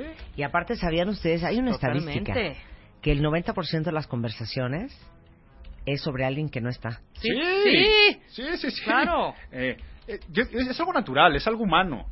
Y, y también el tipo de la conversación es lo, es lo que hay, es, es lo que eh, es lo que es importante, porque la conversación de alguien que no está, puedes opinar, ¿no? De los que se acaban de divorciar y tú O, puedes o decir, sabes oye, que en Chila, que de repente un amigo, tu pareja, te dice, no, güey, perdón, o sea, me parece un verdadero horror lo que están haciendo en Reforma, por Ajá. ejemplo. Reunión de amigos. Pues, ¿cómo ven lo de Reforma? Pues yo no lo veo mal. la gente que no sostiene su posición, ¡Qué horror! no importando Los odio. con quién Sí. esté y enfrente de quién esté, qué mal cae. Totalmente. No, pero Prioridad, marca. Yo sí los digo, palabra. yo sí se los digo de frente. No seas Hipócrita. Hipócrita, O el que- viernes estás vivoreando a Rebeca Mangas de, güey, perdón, es una perra, tiene un carácter horrendo, no la soporto. Y el sábado que todo el mundo está hablando de Rebeca, ¿y tú cómo, cómo te cae Rebeca? Pues no, la verdad es que no, no, no me cae mal. Güey, no seas mentiroso si ayer te la estabas acabando. Sí, es horrible. Sí. Pero yo siempre que veo eso, siempre digo, hey, no te hagas que ayer... Sí, que ayer me estabas- dijiste, sí. Claro, tú me dijiste. Desenmascararlo. es- mira, cuando se puede desenmascarar, pues sí hay que desenmascararlo. Pero sí, nuestra imagen pública va a caer en el momento en que nuestros actos no respalden nuestras palabras o en el momento en el cual tengamos un doble diálogo, ¿no? Y ese doble diálogo es que por un lado pego y por el otro lado sobo. Y eso, pues, es totalmente hipócrita. Y por supuesto, la hipocresía y la falsedad son primas hermanas. Y entonces, el simple hecho de estar hablando y aquí no lo confundan, es normal hablar de otras personas. Si dos amigos se acaban de divorciar, por supuesto la plática de la cena, cuando no están presentes, va a ser sobre ellos y sobre su divorcio.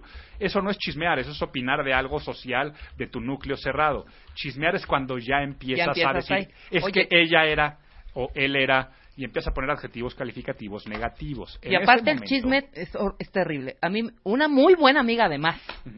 Por querer tener la nota, ¿sabes? De, me metió en una bronca, pero no sabes de qué manera, por una estupidez. Pa- eh, dos amigos nuestros, eh, hombre, mujer, están saliendo. Y de pronto me dice, oye, fulanito le está pintando el cuerno a fulanita. Y yo digo, ay, qué raro. No fue a decir, hasta Rebeca dijo que qué raro. Sí, Seguramente sí, sí. Güey, un chismarajo.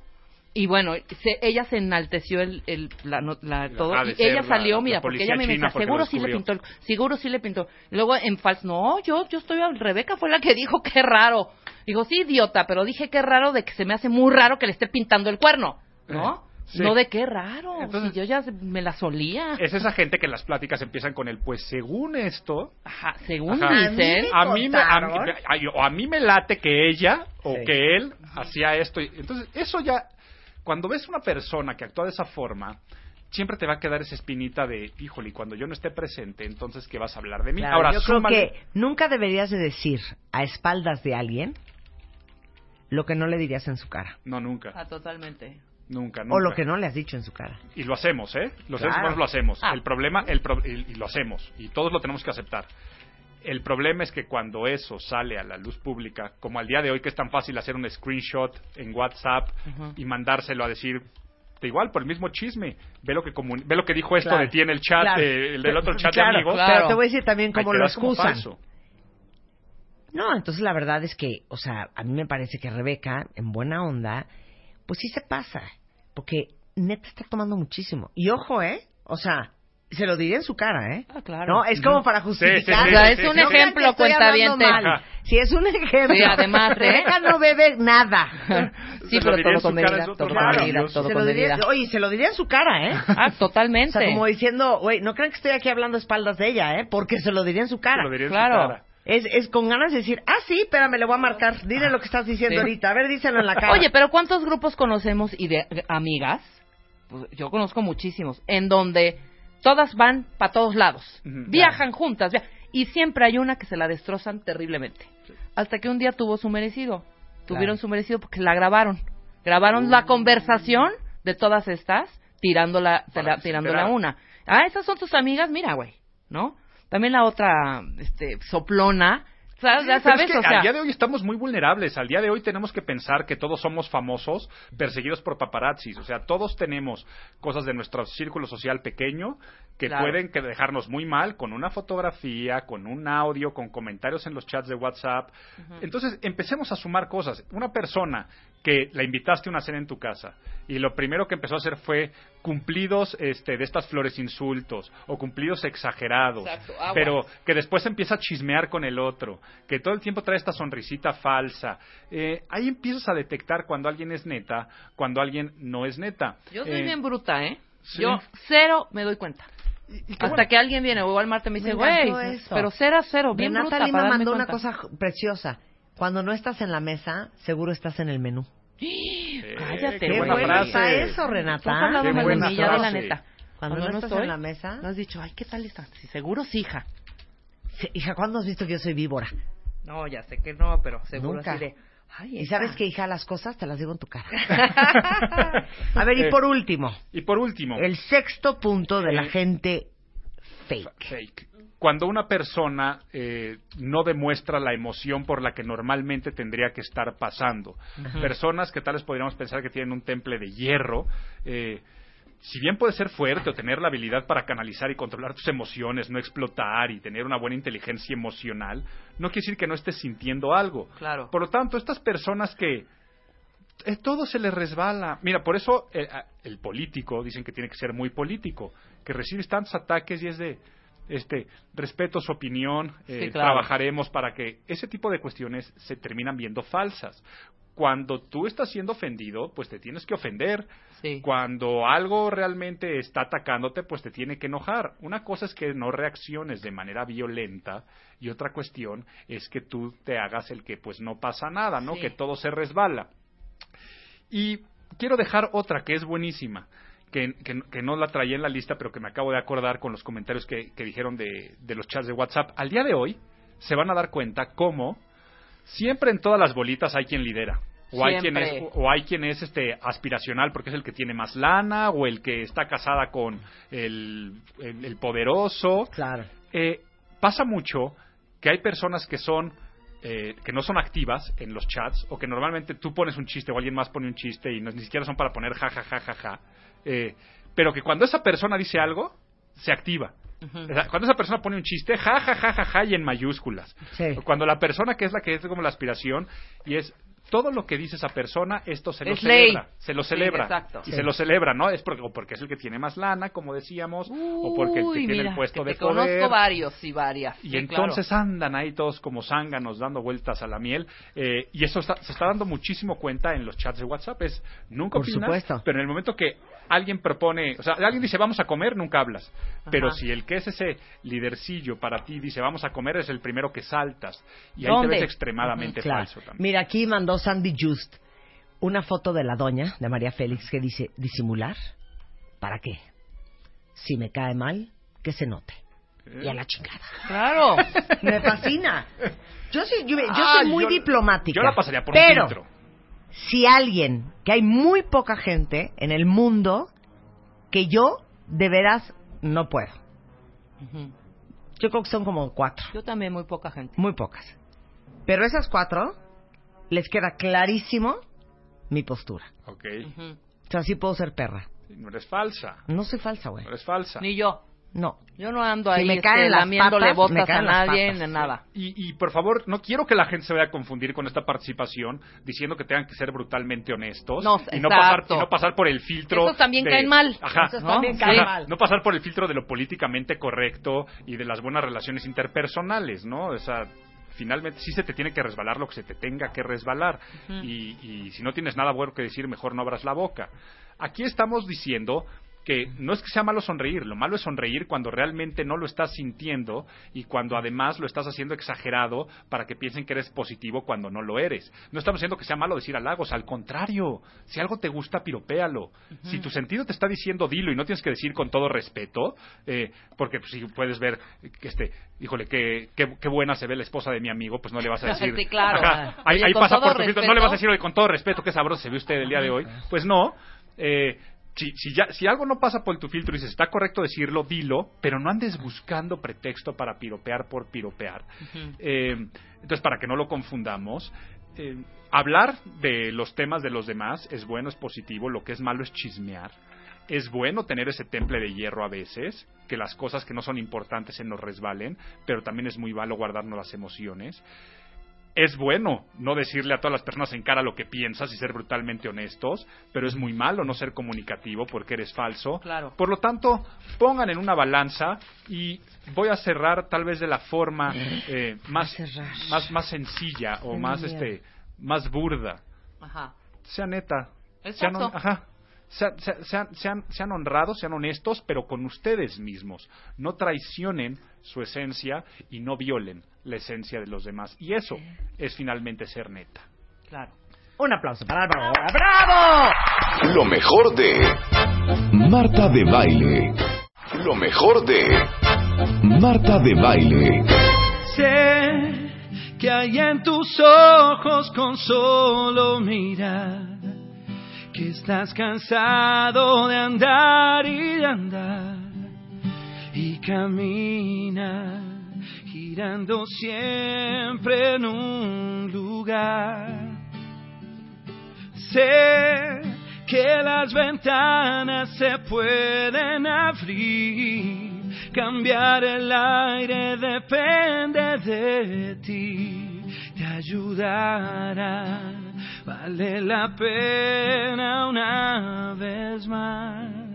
Sentirás que el alma vuela por cantar una vez más, saber que se puede, querer que se pueda, quitarse los miedos, sacarlos afuera, pintarse la cara, color esperanza, tentar al futuro con el corazón.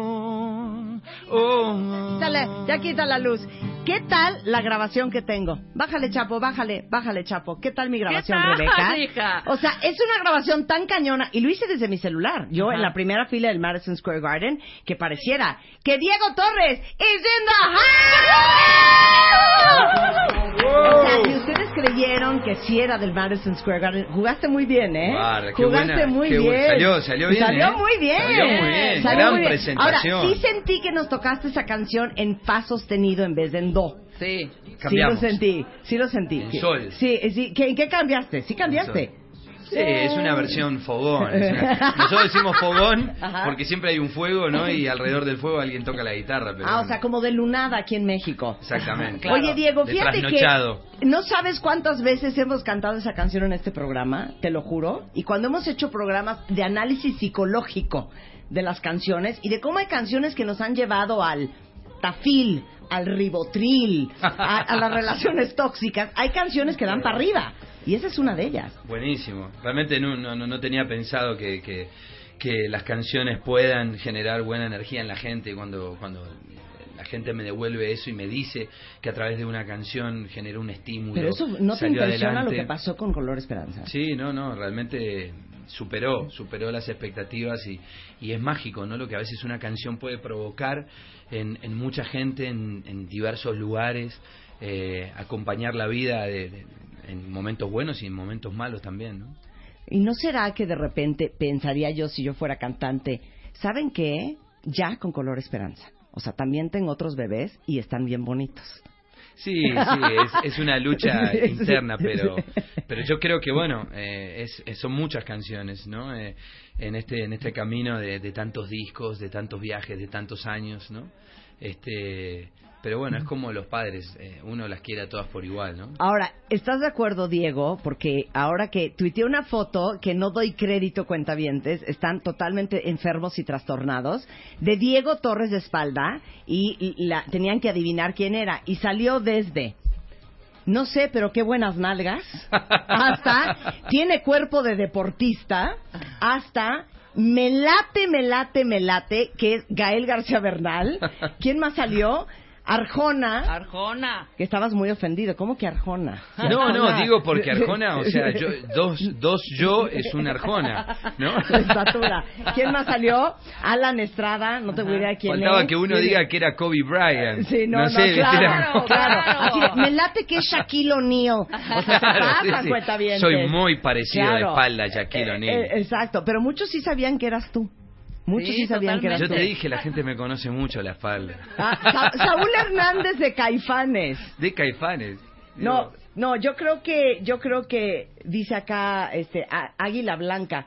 Yo muero por tus curvas. No sé si por las tuyas o por las mías en la Me parece que la tuya. Yo te dije Oye, que estábamos para una ficha de una película así de Matrix. buena, ¿verdad? ¿no? Claro, Porque muy estábamos buena. los dos de negro. Oye, Diego, queríamos tener una conversación como súper amable contigo y celebrar que estás en México y celebrar que estás en el estudio. Entonces vamos a jugar con Diego Torres a compláceme mi canción. Entonces pidan la de Diego Torres que quieran. Él Ya se sabe todas 80. en sol, en fa, en re, en do sostenido. Se las va a cantar después del corte.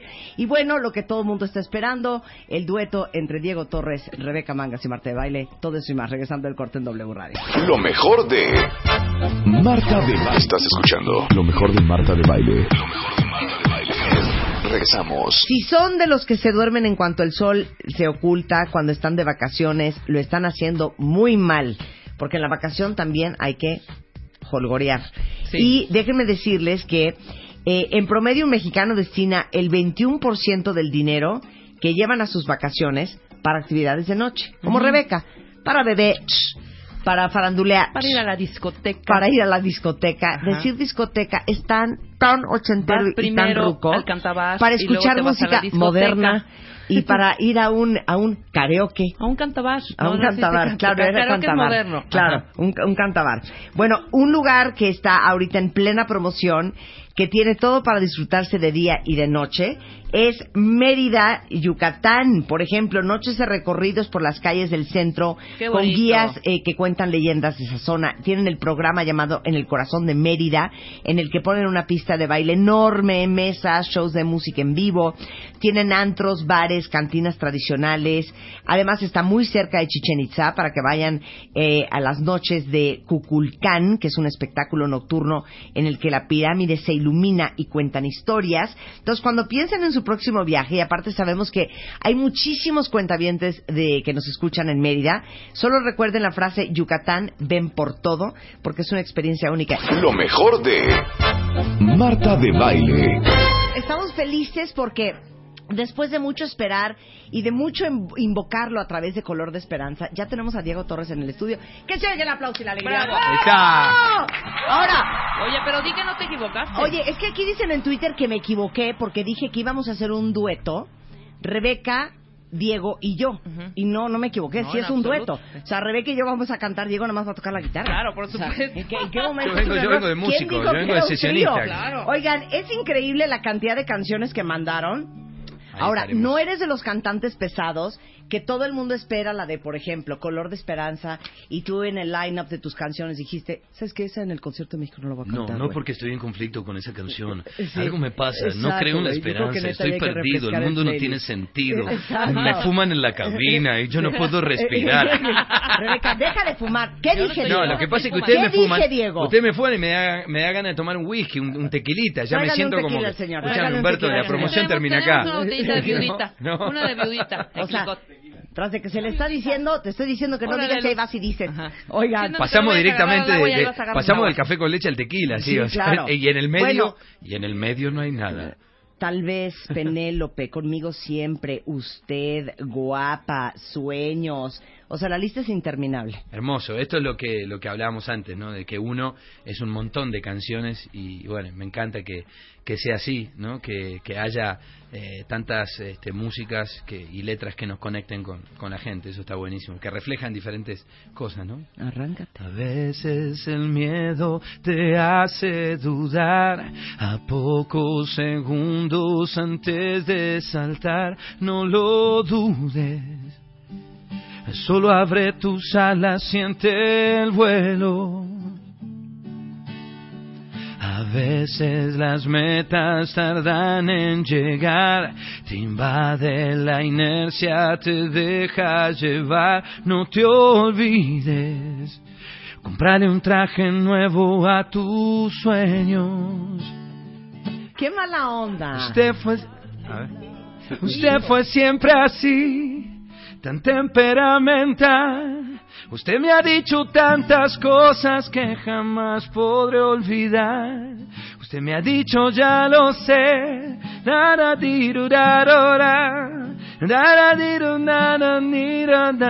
lo que fue, porque usted me hizo enfrentar con lo peor de mí y en mi lado más oscuro me descubrí.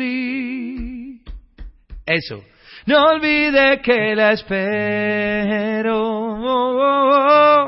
No espere que la olvide. No, no veo que cante la, la productora, ¿eh? Ya nos regañó, Pide, pide, tiene que seguir cantando, ¿no? regañó, espérate, espérate. Esta sí es, es, es, es punto y aparte.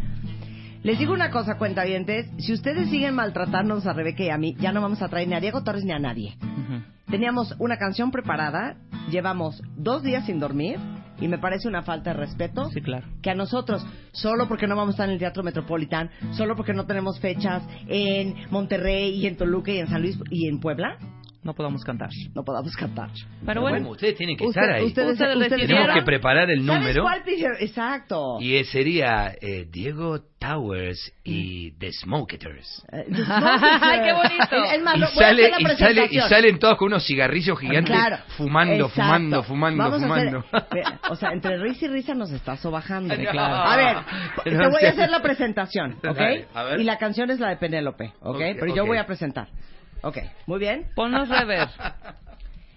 Ladies and gentlemen, boys and girls, this evening we're very proud to present, straight from the Royal Albert Hall here in London, an extraordinary Latin American singer, directly from Argentina. It is Diego Towers and the Smoketeers, and this lovely song called Penelope. Qué lindo acento british. ¿Ya ves que me te reíste? encantó, me encantó. tengo mis talentos, Y- y- ya- no, no, no, me encantó. Y, Pe- y Penélope eh, eh, fumando. Está en la estación claro, güey, claro, está fumando uno atrás de otro. Quizá que por- se la lleve el diablo, ¿cómo no va a Claro. fumar? porque no llega nunca él. espere, espere, No- espere. Ella nunca ha visto el color de la esperanza. Nada. La señora está fumando. Si hay alguien que no ha visto el color de la esperanza, es. Penélope. Ok. Claro. Es más, el último se lo apaga en las venas, en las muñecas. Por ¿no? supuesto. Claro. Ok, va. Dice así.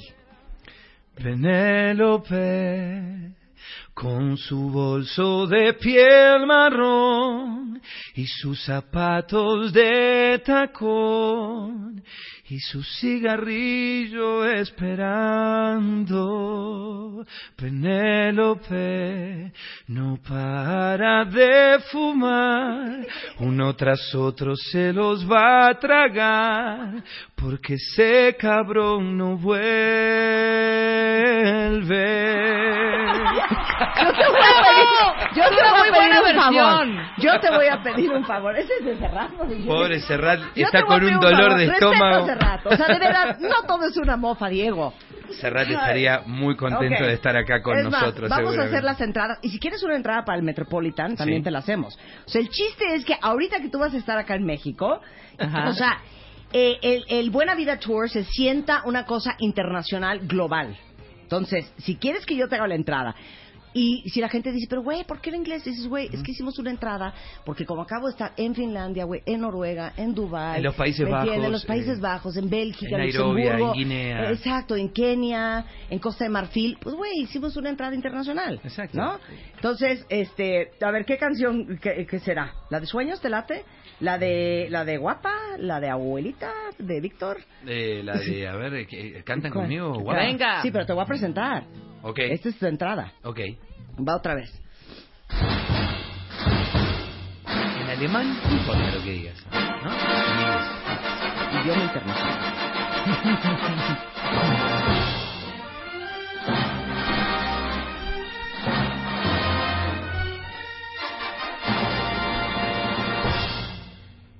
Ladies and gentlemen, please take your seats.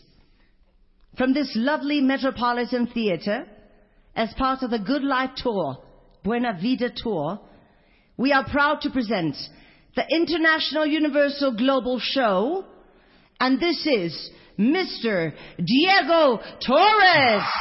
Woo!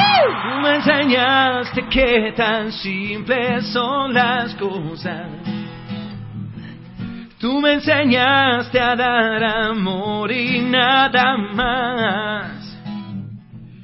Y que no importa si recibes algo a cambio y descubrir que en esta vida hay algo más.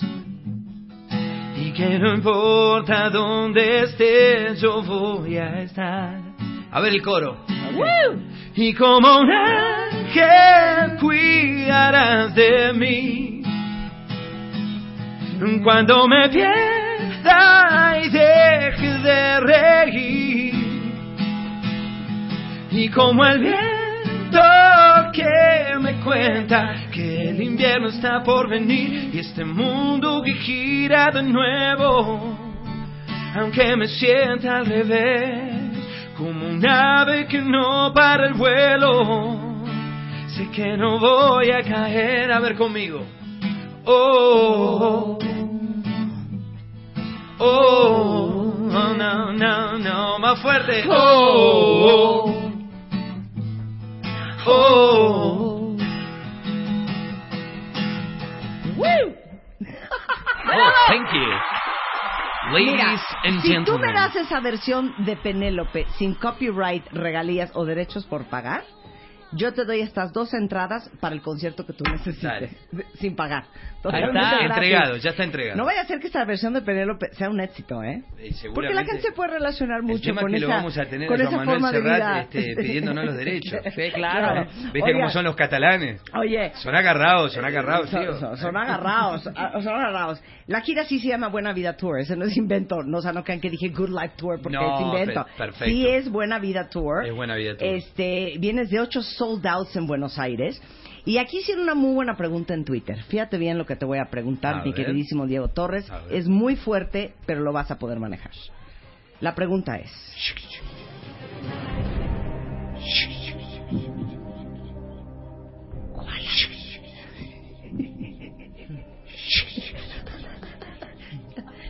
Siempre me gustó hacer ese sonido, ¿viste? Que está en todas las películas Pero, de terror. pero, pero qué, ¿qué es? ¿Cuál cuando, parte? Cuando, cuando él estaba atrás, que iba a matar a su víctima, y él estaba atrás de la planta, y se escuchaba la respiración que hacía... Tenía asma el asesino. Y atrás aparecía el... Sí, pero te voy a decir la escena completa. Tú haces el efecto, ¿ok? Tú haces a la niña. Tú haces a la niña. Mommy? Mommy? Are you there, Mommy? Y yo soy la güera estúpida, porque siempre la primera que matan es a la güera estúpida. Sí, se pone Entonces, entregadita claro, ahí, la claro, pelotuda y- para y- que y la mate. siempre, Claro, y siempre está como, como teniendo sexo, ¿no? Cuando la van a... Está por acabar siempre. John? John? You're so... John? John?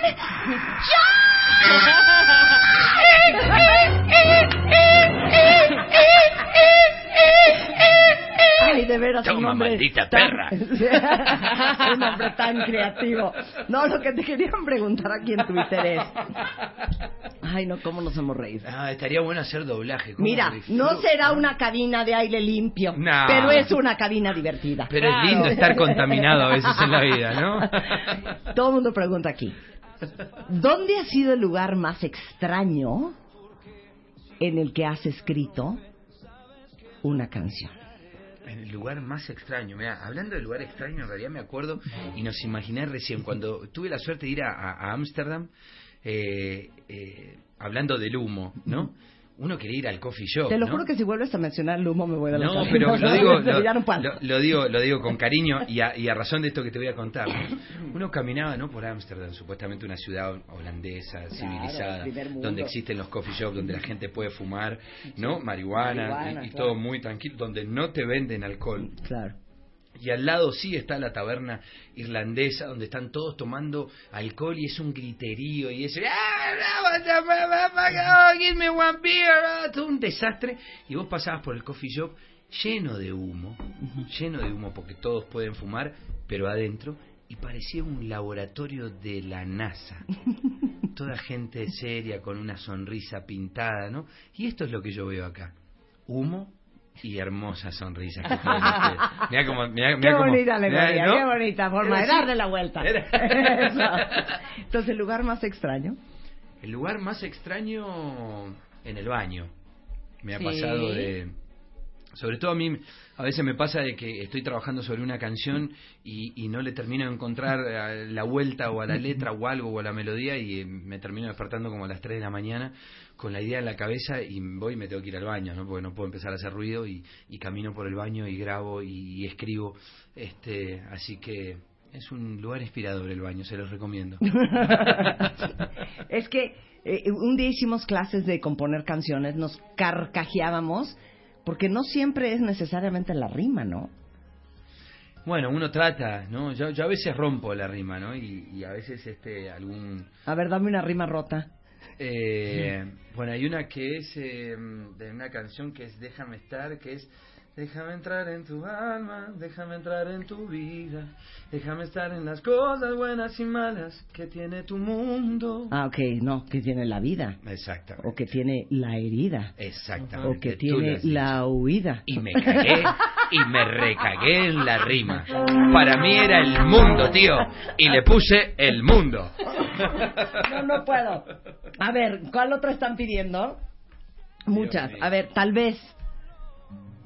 Uy, tal vez será mejor, tal vez que no vuelvas a llamar, no sé, recuperarte o escapar. Pero me acabo de dar cuenta que tal vez es otra, tal vez es, tal- claro. ¿Sabes Lo que pasa es que esta, esta empieza con En buena esta- onda. Esta empieza con tal, esta empieza con tal vez, tal vez es, eh, tal vez es la otra. A ver. Ah, claro, Sí, claro. funciona el piano. Claro, totalmente, Venga. A hombre. ver, Diego va al piano. Diego va al piano. Tal vez es, es Es tal vez. A ver.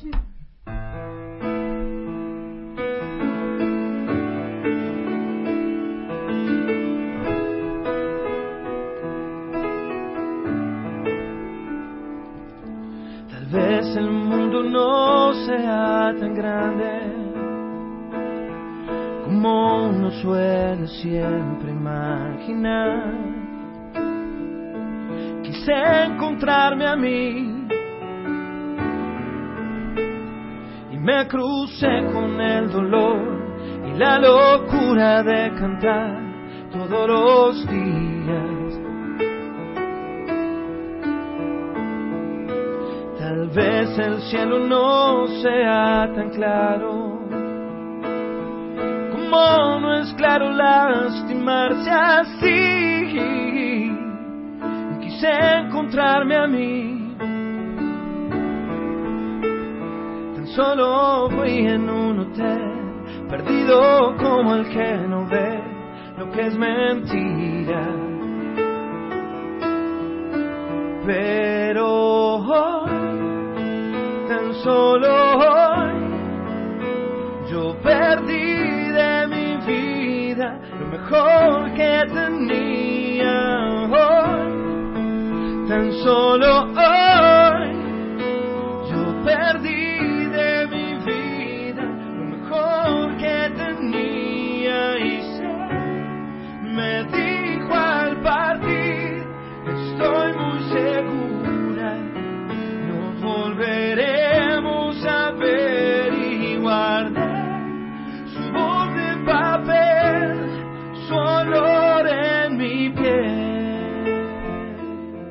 mejor de Marta de Baile. Estás escuchando lo mejor de Marta de Baile. Continuamos. Quien no conoce su historia está condenado a repetirla. Cuentavientes, ustedes lo saben muy bien. No es, eh, no es un secreto. Tanto Rebeca Mangas como yo pasamos muchos días, muchas noches, totalmente obsesionadas, viendo sin parar una gran serie colombiana, colombiana llamada El Patrón del Mal. Una serie muy dura porque representa, podría decir yo con absoluta veracidad, esos años en los noventas cuando Pablo Escobar Gaviria, Pablo Emilio Escobar Gaviria, el patrón del mal, aterrorizó a todo Colombia. Una serie muy sensible para los colombianos porque les trae terribles recuerdos de una época sumamente difícil en la historia del pueblo colombiano. Durísima. El día de hoy trajimos Una ouija. una ouija que vamos a jugar con todos ustedes. Exacto. Y es una ouija con la que vamos a invocar al espíritu de Pablo Emilio Escobar Gaviria. Saca la ouija, Luisa. Ya está. Pon tu manito. La ouija en la mesa. Pon tu manito en mi manito. Vamos a poner. No sé por qué tenemos de fondo la música del túnel del tiempo. Tienes que bueno. preguntar, preguntar Sí, ya está aquí. Espérate, para que se mueva. A ver. Pablo Emilio. Ya estás aquí. Ay, corrió así, sí. ¿Viste cómo se movió? Sí, a ver. Hazle una pregunta, a ver, espérate. Pablo Emilio Primero pídele Escobar- permiso de que si quiere Por ser eso. entrevistado. Pablo Emilio Escobar Gaviria. ¿Podemos entrevistarte hoy en W Radio? Se movió cañón. Dice que sí. Pablo Emilio Escobar Gaviria. ¿Estás dispuesto a contestar cualquier pregunta que hagan los cuentavientes en este programa, propios y colombianos? Ay, espérate, está diciendo como que no. No, ya se fue así. Sí. Ahora pregúntale si podemos escuchar su voz y que nos salude. Pablo Emilio Escobar Gaviria, puedes manifestarte verbalmente en los micrófonos de W Radio?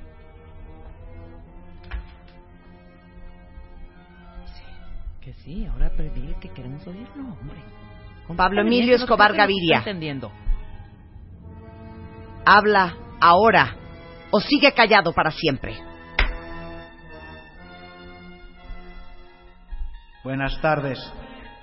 Estamos muy pero muy contentos de estar en este programa tan berraco que se llama, bueno, no se llama, pero de una conductora también muy berraca, muy berraca, que se llama Marta de Baile.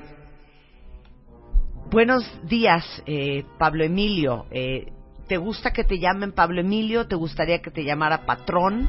Pablo Emilio Escobar Gaviria para servirle, señora. Pablo Emilio Escobar Gaviria, donde sea que estés, te queremos preguntar, ¿estás en el cielo o estás en el infierno? Definitivamente tengo que contestar que no estoy en un infierno, pero es más divertido que haberme ido al cielo porque aquí estamos todos, estamos el chili, el topo, el marino, está el mariachi, están todos, está todo el cartel de Medellín, señora. Entonces podemos traficar y hacer cosas. Ay, amo al chile. Quiero ver si puedo escucharlo. al chile. ¿Podemos pedirle permiso a Pablo Emilio de que pase al micrófono del infierno? Todavía no. Todavía, no. Al chile. Pablo Emilio Escobar Gaviria. A varios años de su muerte, ¿qué es lo que más extraña de estar en la Tierra? La, la granja que yo tenía, el zoológico donde tenía todo tipo de animalitos, en donde tenía desde pajaritos, ardillas, conejos, jirafas, desde puercos y gallinas también, hipopótamos, teníamos jotjotsencos, teníamos teníamos cataplines, teníamos ñandús, teníamos de todo, de todo un poco, y a ellos los extraño mucho. ¿Qué es el jocotenco? ¿Qué será el jocotenco? Perdón, Pablo Escobar. Teníamos especies que no conoce la especie humana. Teníamos guatanarcios, teníamos guanerges, teníamos cataplines, teníamos jatirampayos, teníamos caitipibillos. Y me imagino que un dineral le ha de haber costado eso, don Emilio. Una fortuna. Don Pablo Emilio. Don Pablo Emilio Escobar Gaviria. Sin duda alguna, en eh, una gran serie que se llama El Patrón del Mal, que representó su vida, creo que con mucho, con mucha veracidad, sale su esposa. Su esposa, La patico. la Patico. Hábleme un poco de la Patico, hábleme de esa relación con la Patico, porque nosotros vemos en la serie que usted es un hombre de muchas mujeres, pero constantemente veíamos pleitos entre usted y la Patico, cuando le- la Patico se le ponía celosa, cuando la Patico le reclamaba, cuando la Patico andaba nerviosa, o cuando la Patico intuía que usted andaba con alguien. La patico el problema que tenía era que estaba siempre influenciada por mi señora madre, que siempre se estaba metiendo y le estaba diciendo y metiendo cosas en la cabeza, pero yo de ninguna manera le estuve engañando ni teniendo otras mujeres. Lo se lo dije y se lo he dicho y se lo repito, por Dios. Yo nada más tuve una mujer que era la Patico, que era la que tenía el derecho de tener hijos conmigo, Pablo Emilio Escobar Gaviria, para servirle. Pablo Emilio, no lo quiero alterar, pero usted no está arrepentido del dolor que le causó al pueblo colombiano, y esto sí se lo digo muy en serio, no está arrepentido de las atrocidades que cometió y cómo tuvo secuestrado al país entero. De ninguna manera, señora. Yo hice lo que tenía que hacer por evitar la extradición en Colombia porque los colombianos estaban siendo traicionados, señora, por traicionados por sus gobernantes y sus políticos y tenían que pagar de una manera u otra porque nosotros estábamos abasteciendo un servicio necesario, señora.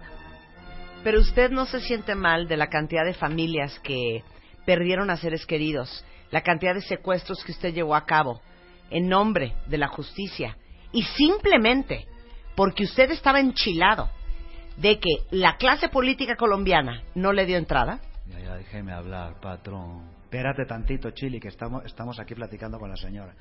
Eh, pues sí, eh, desgraciadamente eso fue un daño colateral necesario, pero, pero, pero pues era necesario y sí, una disculpa para el pueblo, especialmente de Medellín, que sufrió algunas pérdidas, pero era necesario porque si no nosotros nos íbamos a ir a los Estados Unidos y eso nunca. Nosotros preferíamos tener una tumba en Medellín que una cárcel en Estados Unidos.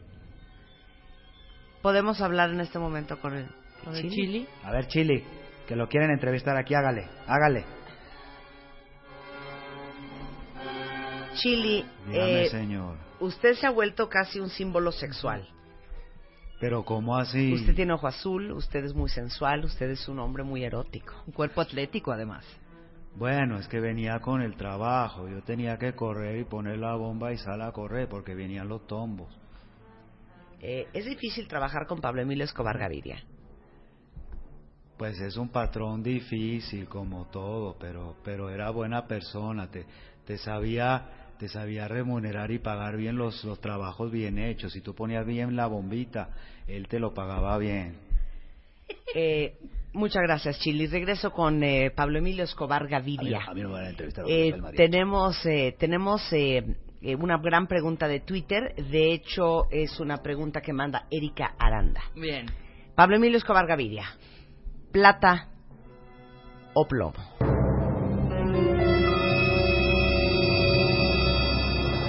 Definitivamente siempre hubo de las dos, porque era el ofrecimiento que yo les hacía y les decía que o aceptaban la plata o aceptaban el plomo, y había unos que aceptaban la plata y si no, yo los amenazaba y aceptaban el plomo.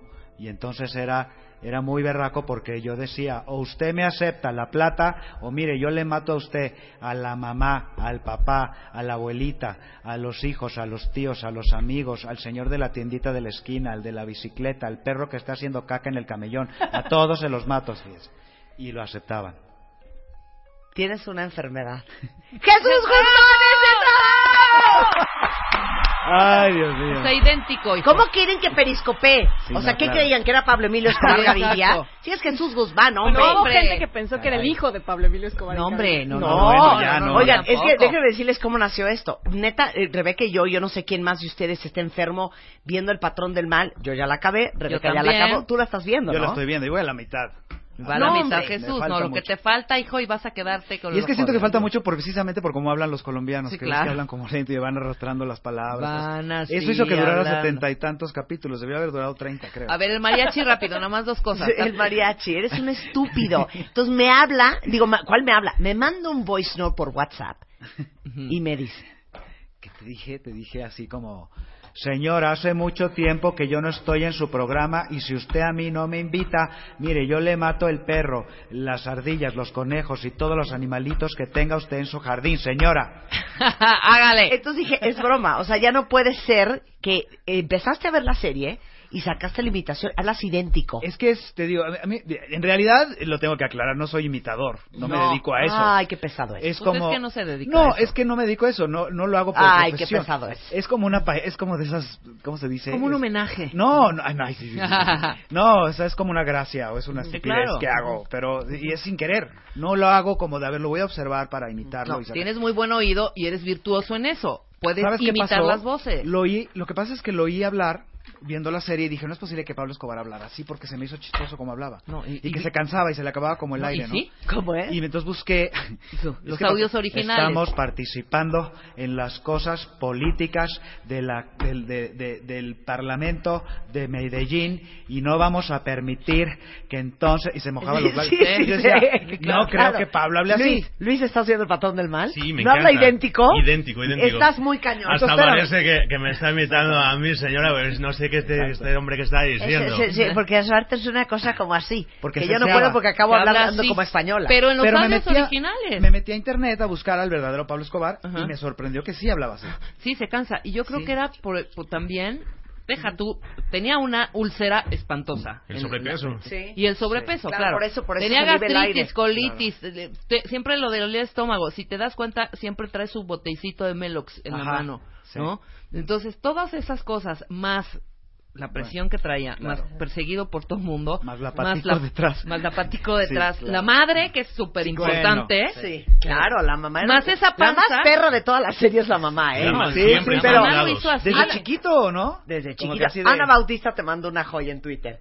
Ay, ahora resulta que no es albañil, pero sí te construye una barba. Exacto. Sí. Tienes toda Es la razón. Ana Bautista. Ah, claro. Yo no hago eso, pero lo haces muy O bien. sea, Ah, no, o sea, Se me da lo de la o sea, imitación, Yo, pero re- no yo te soy recuerdo imitador. mucho hablando así como de re- señora Marta, estamos aquí. Ah, este... Ah, claro. Ah, Gutiérrez con. Gutiérrez. Vivó, pero ya nadie se acuerda de. Gutiérrez Vivó. Ay, ¿qué, qué te ¿Sí se pasa? acuerdan? Ah, claro que sí. ¿Cómo no? Era- Oye, ¿eh? Era así que también golpeaba la mesa cuando se encabezonaba. Una cosa así. Ay, no, ya. Ya, ya, Es- ya. eh, pero ¿sabes qué? Eh, lo vas a meter dentro de tus sketches porque sí es un tema Hay un delicado. No, porque les digo una cosa, yo sí tengo amigos colombianos Claro. Eh, de nuestro vuelo que se acuerdan perfecto de la época del terror que vivieron durante, pues no sé si decir hasta, durante la dictadura Fueron de 10, Pablo 11 Emilio años, ¿no? Escobar Gaviria. De los 80 para los 90. Y me decían mis amigos colombianos, de veras, está muy bien hecha la serie, Sí. es exactamente como sucedió, y para nosotros, como colombianos, fue imposible verla, porque en el capítulo 18 Ah, sí, sí. ya era estar reviviendo emociones bien fuertes y una época súper dura para todo Colombia, ¿no? Sí, sí, sí. Yo por eso la vi, porque en, realidad yo no veo series de, de capos y de, de narcos y todo este, este tipo de las la Reina del Sur y todo, pero te- hay también colombianos en la familia y me dijeron, es que la tienes que ver porque está reconstruida santo y señas y Sí, está y en- perfectamente incluso bien he buscado en internet momentos reales de la vida de Pablo Escobar y en la serie están recreados y de- están vestidos igual. Ah, claro, por Eh, supuesto. los actores que escogieron se parecen mucho a los de la vida real, está muy bien hecha. No, y mete muchas, también Claro. muchas, muchas ¿Sabes escenas que yo te voy a hacer una alegría? Yo te voy a traer a Andrés Parra. Tráelo. Andrés Parra es el, Sí. actor que, Que hace de Pablo Pablo Emilio Emilio. Escobar.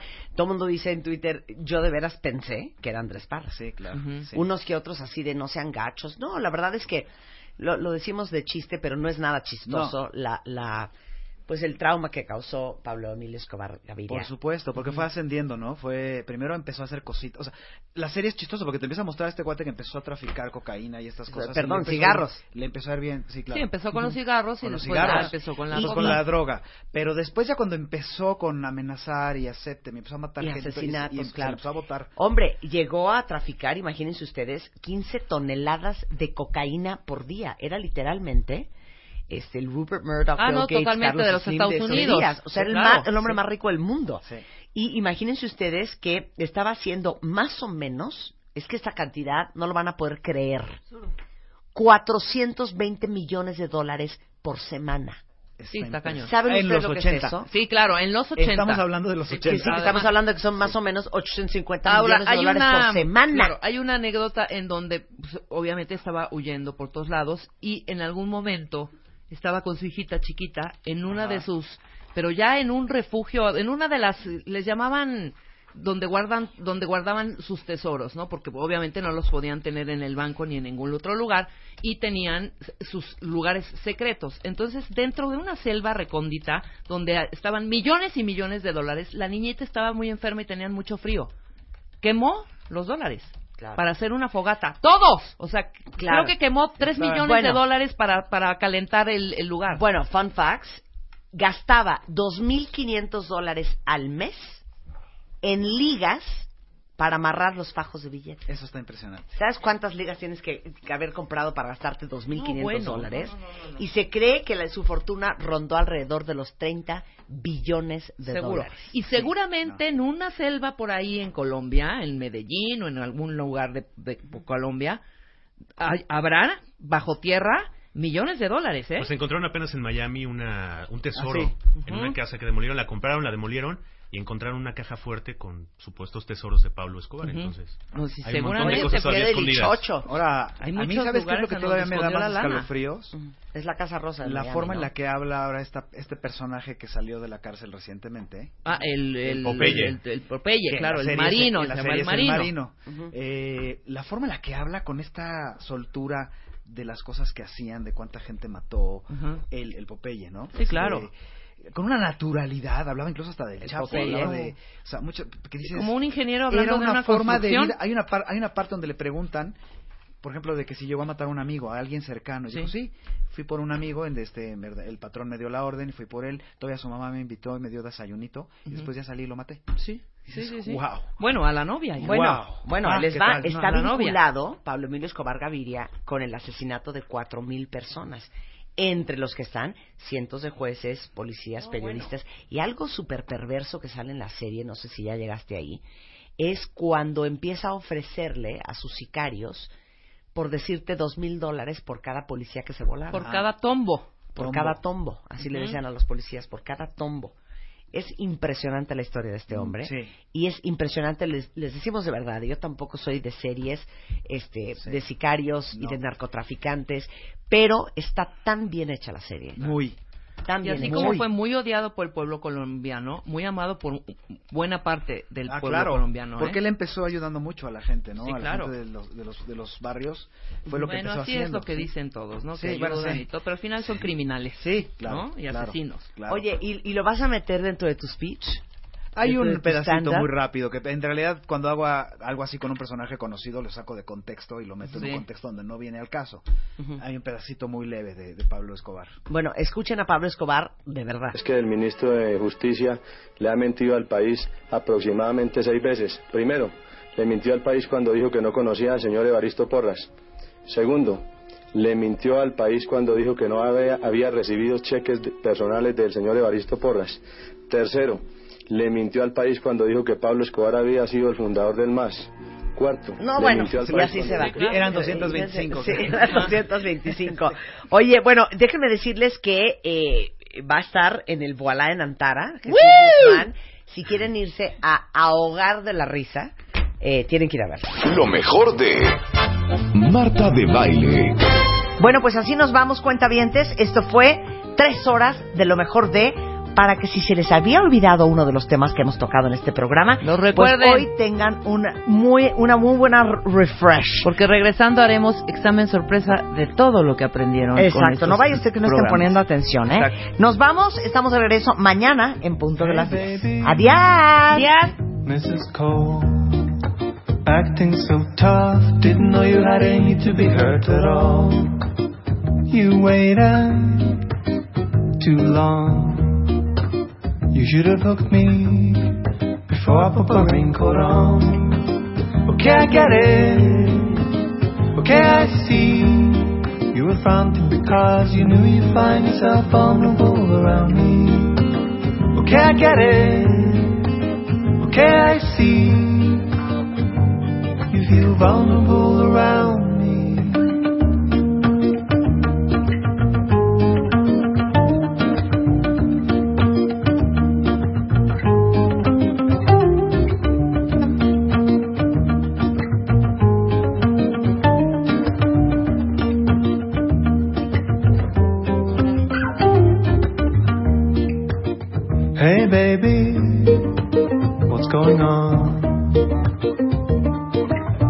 control and you lost your tongue. You lost me, deaf in my ear. Nothing you can say is gonna change the way I feel. Okay, I get it. Okay, I see. You were fronting because you knew you'd find yourself vulnerable around me. Okay, I get it. Okay, I see. Too close to your boundary. You wanna nobody around to see.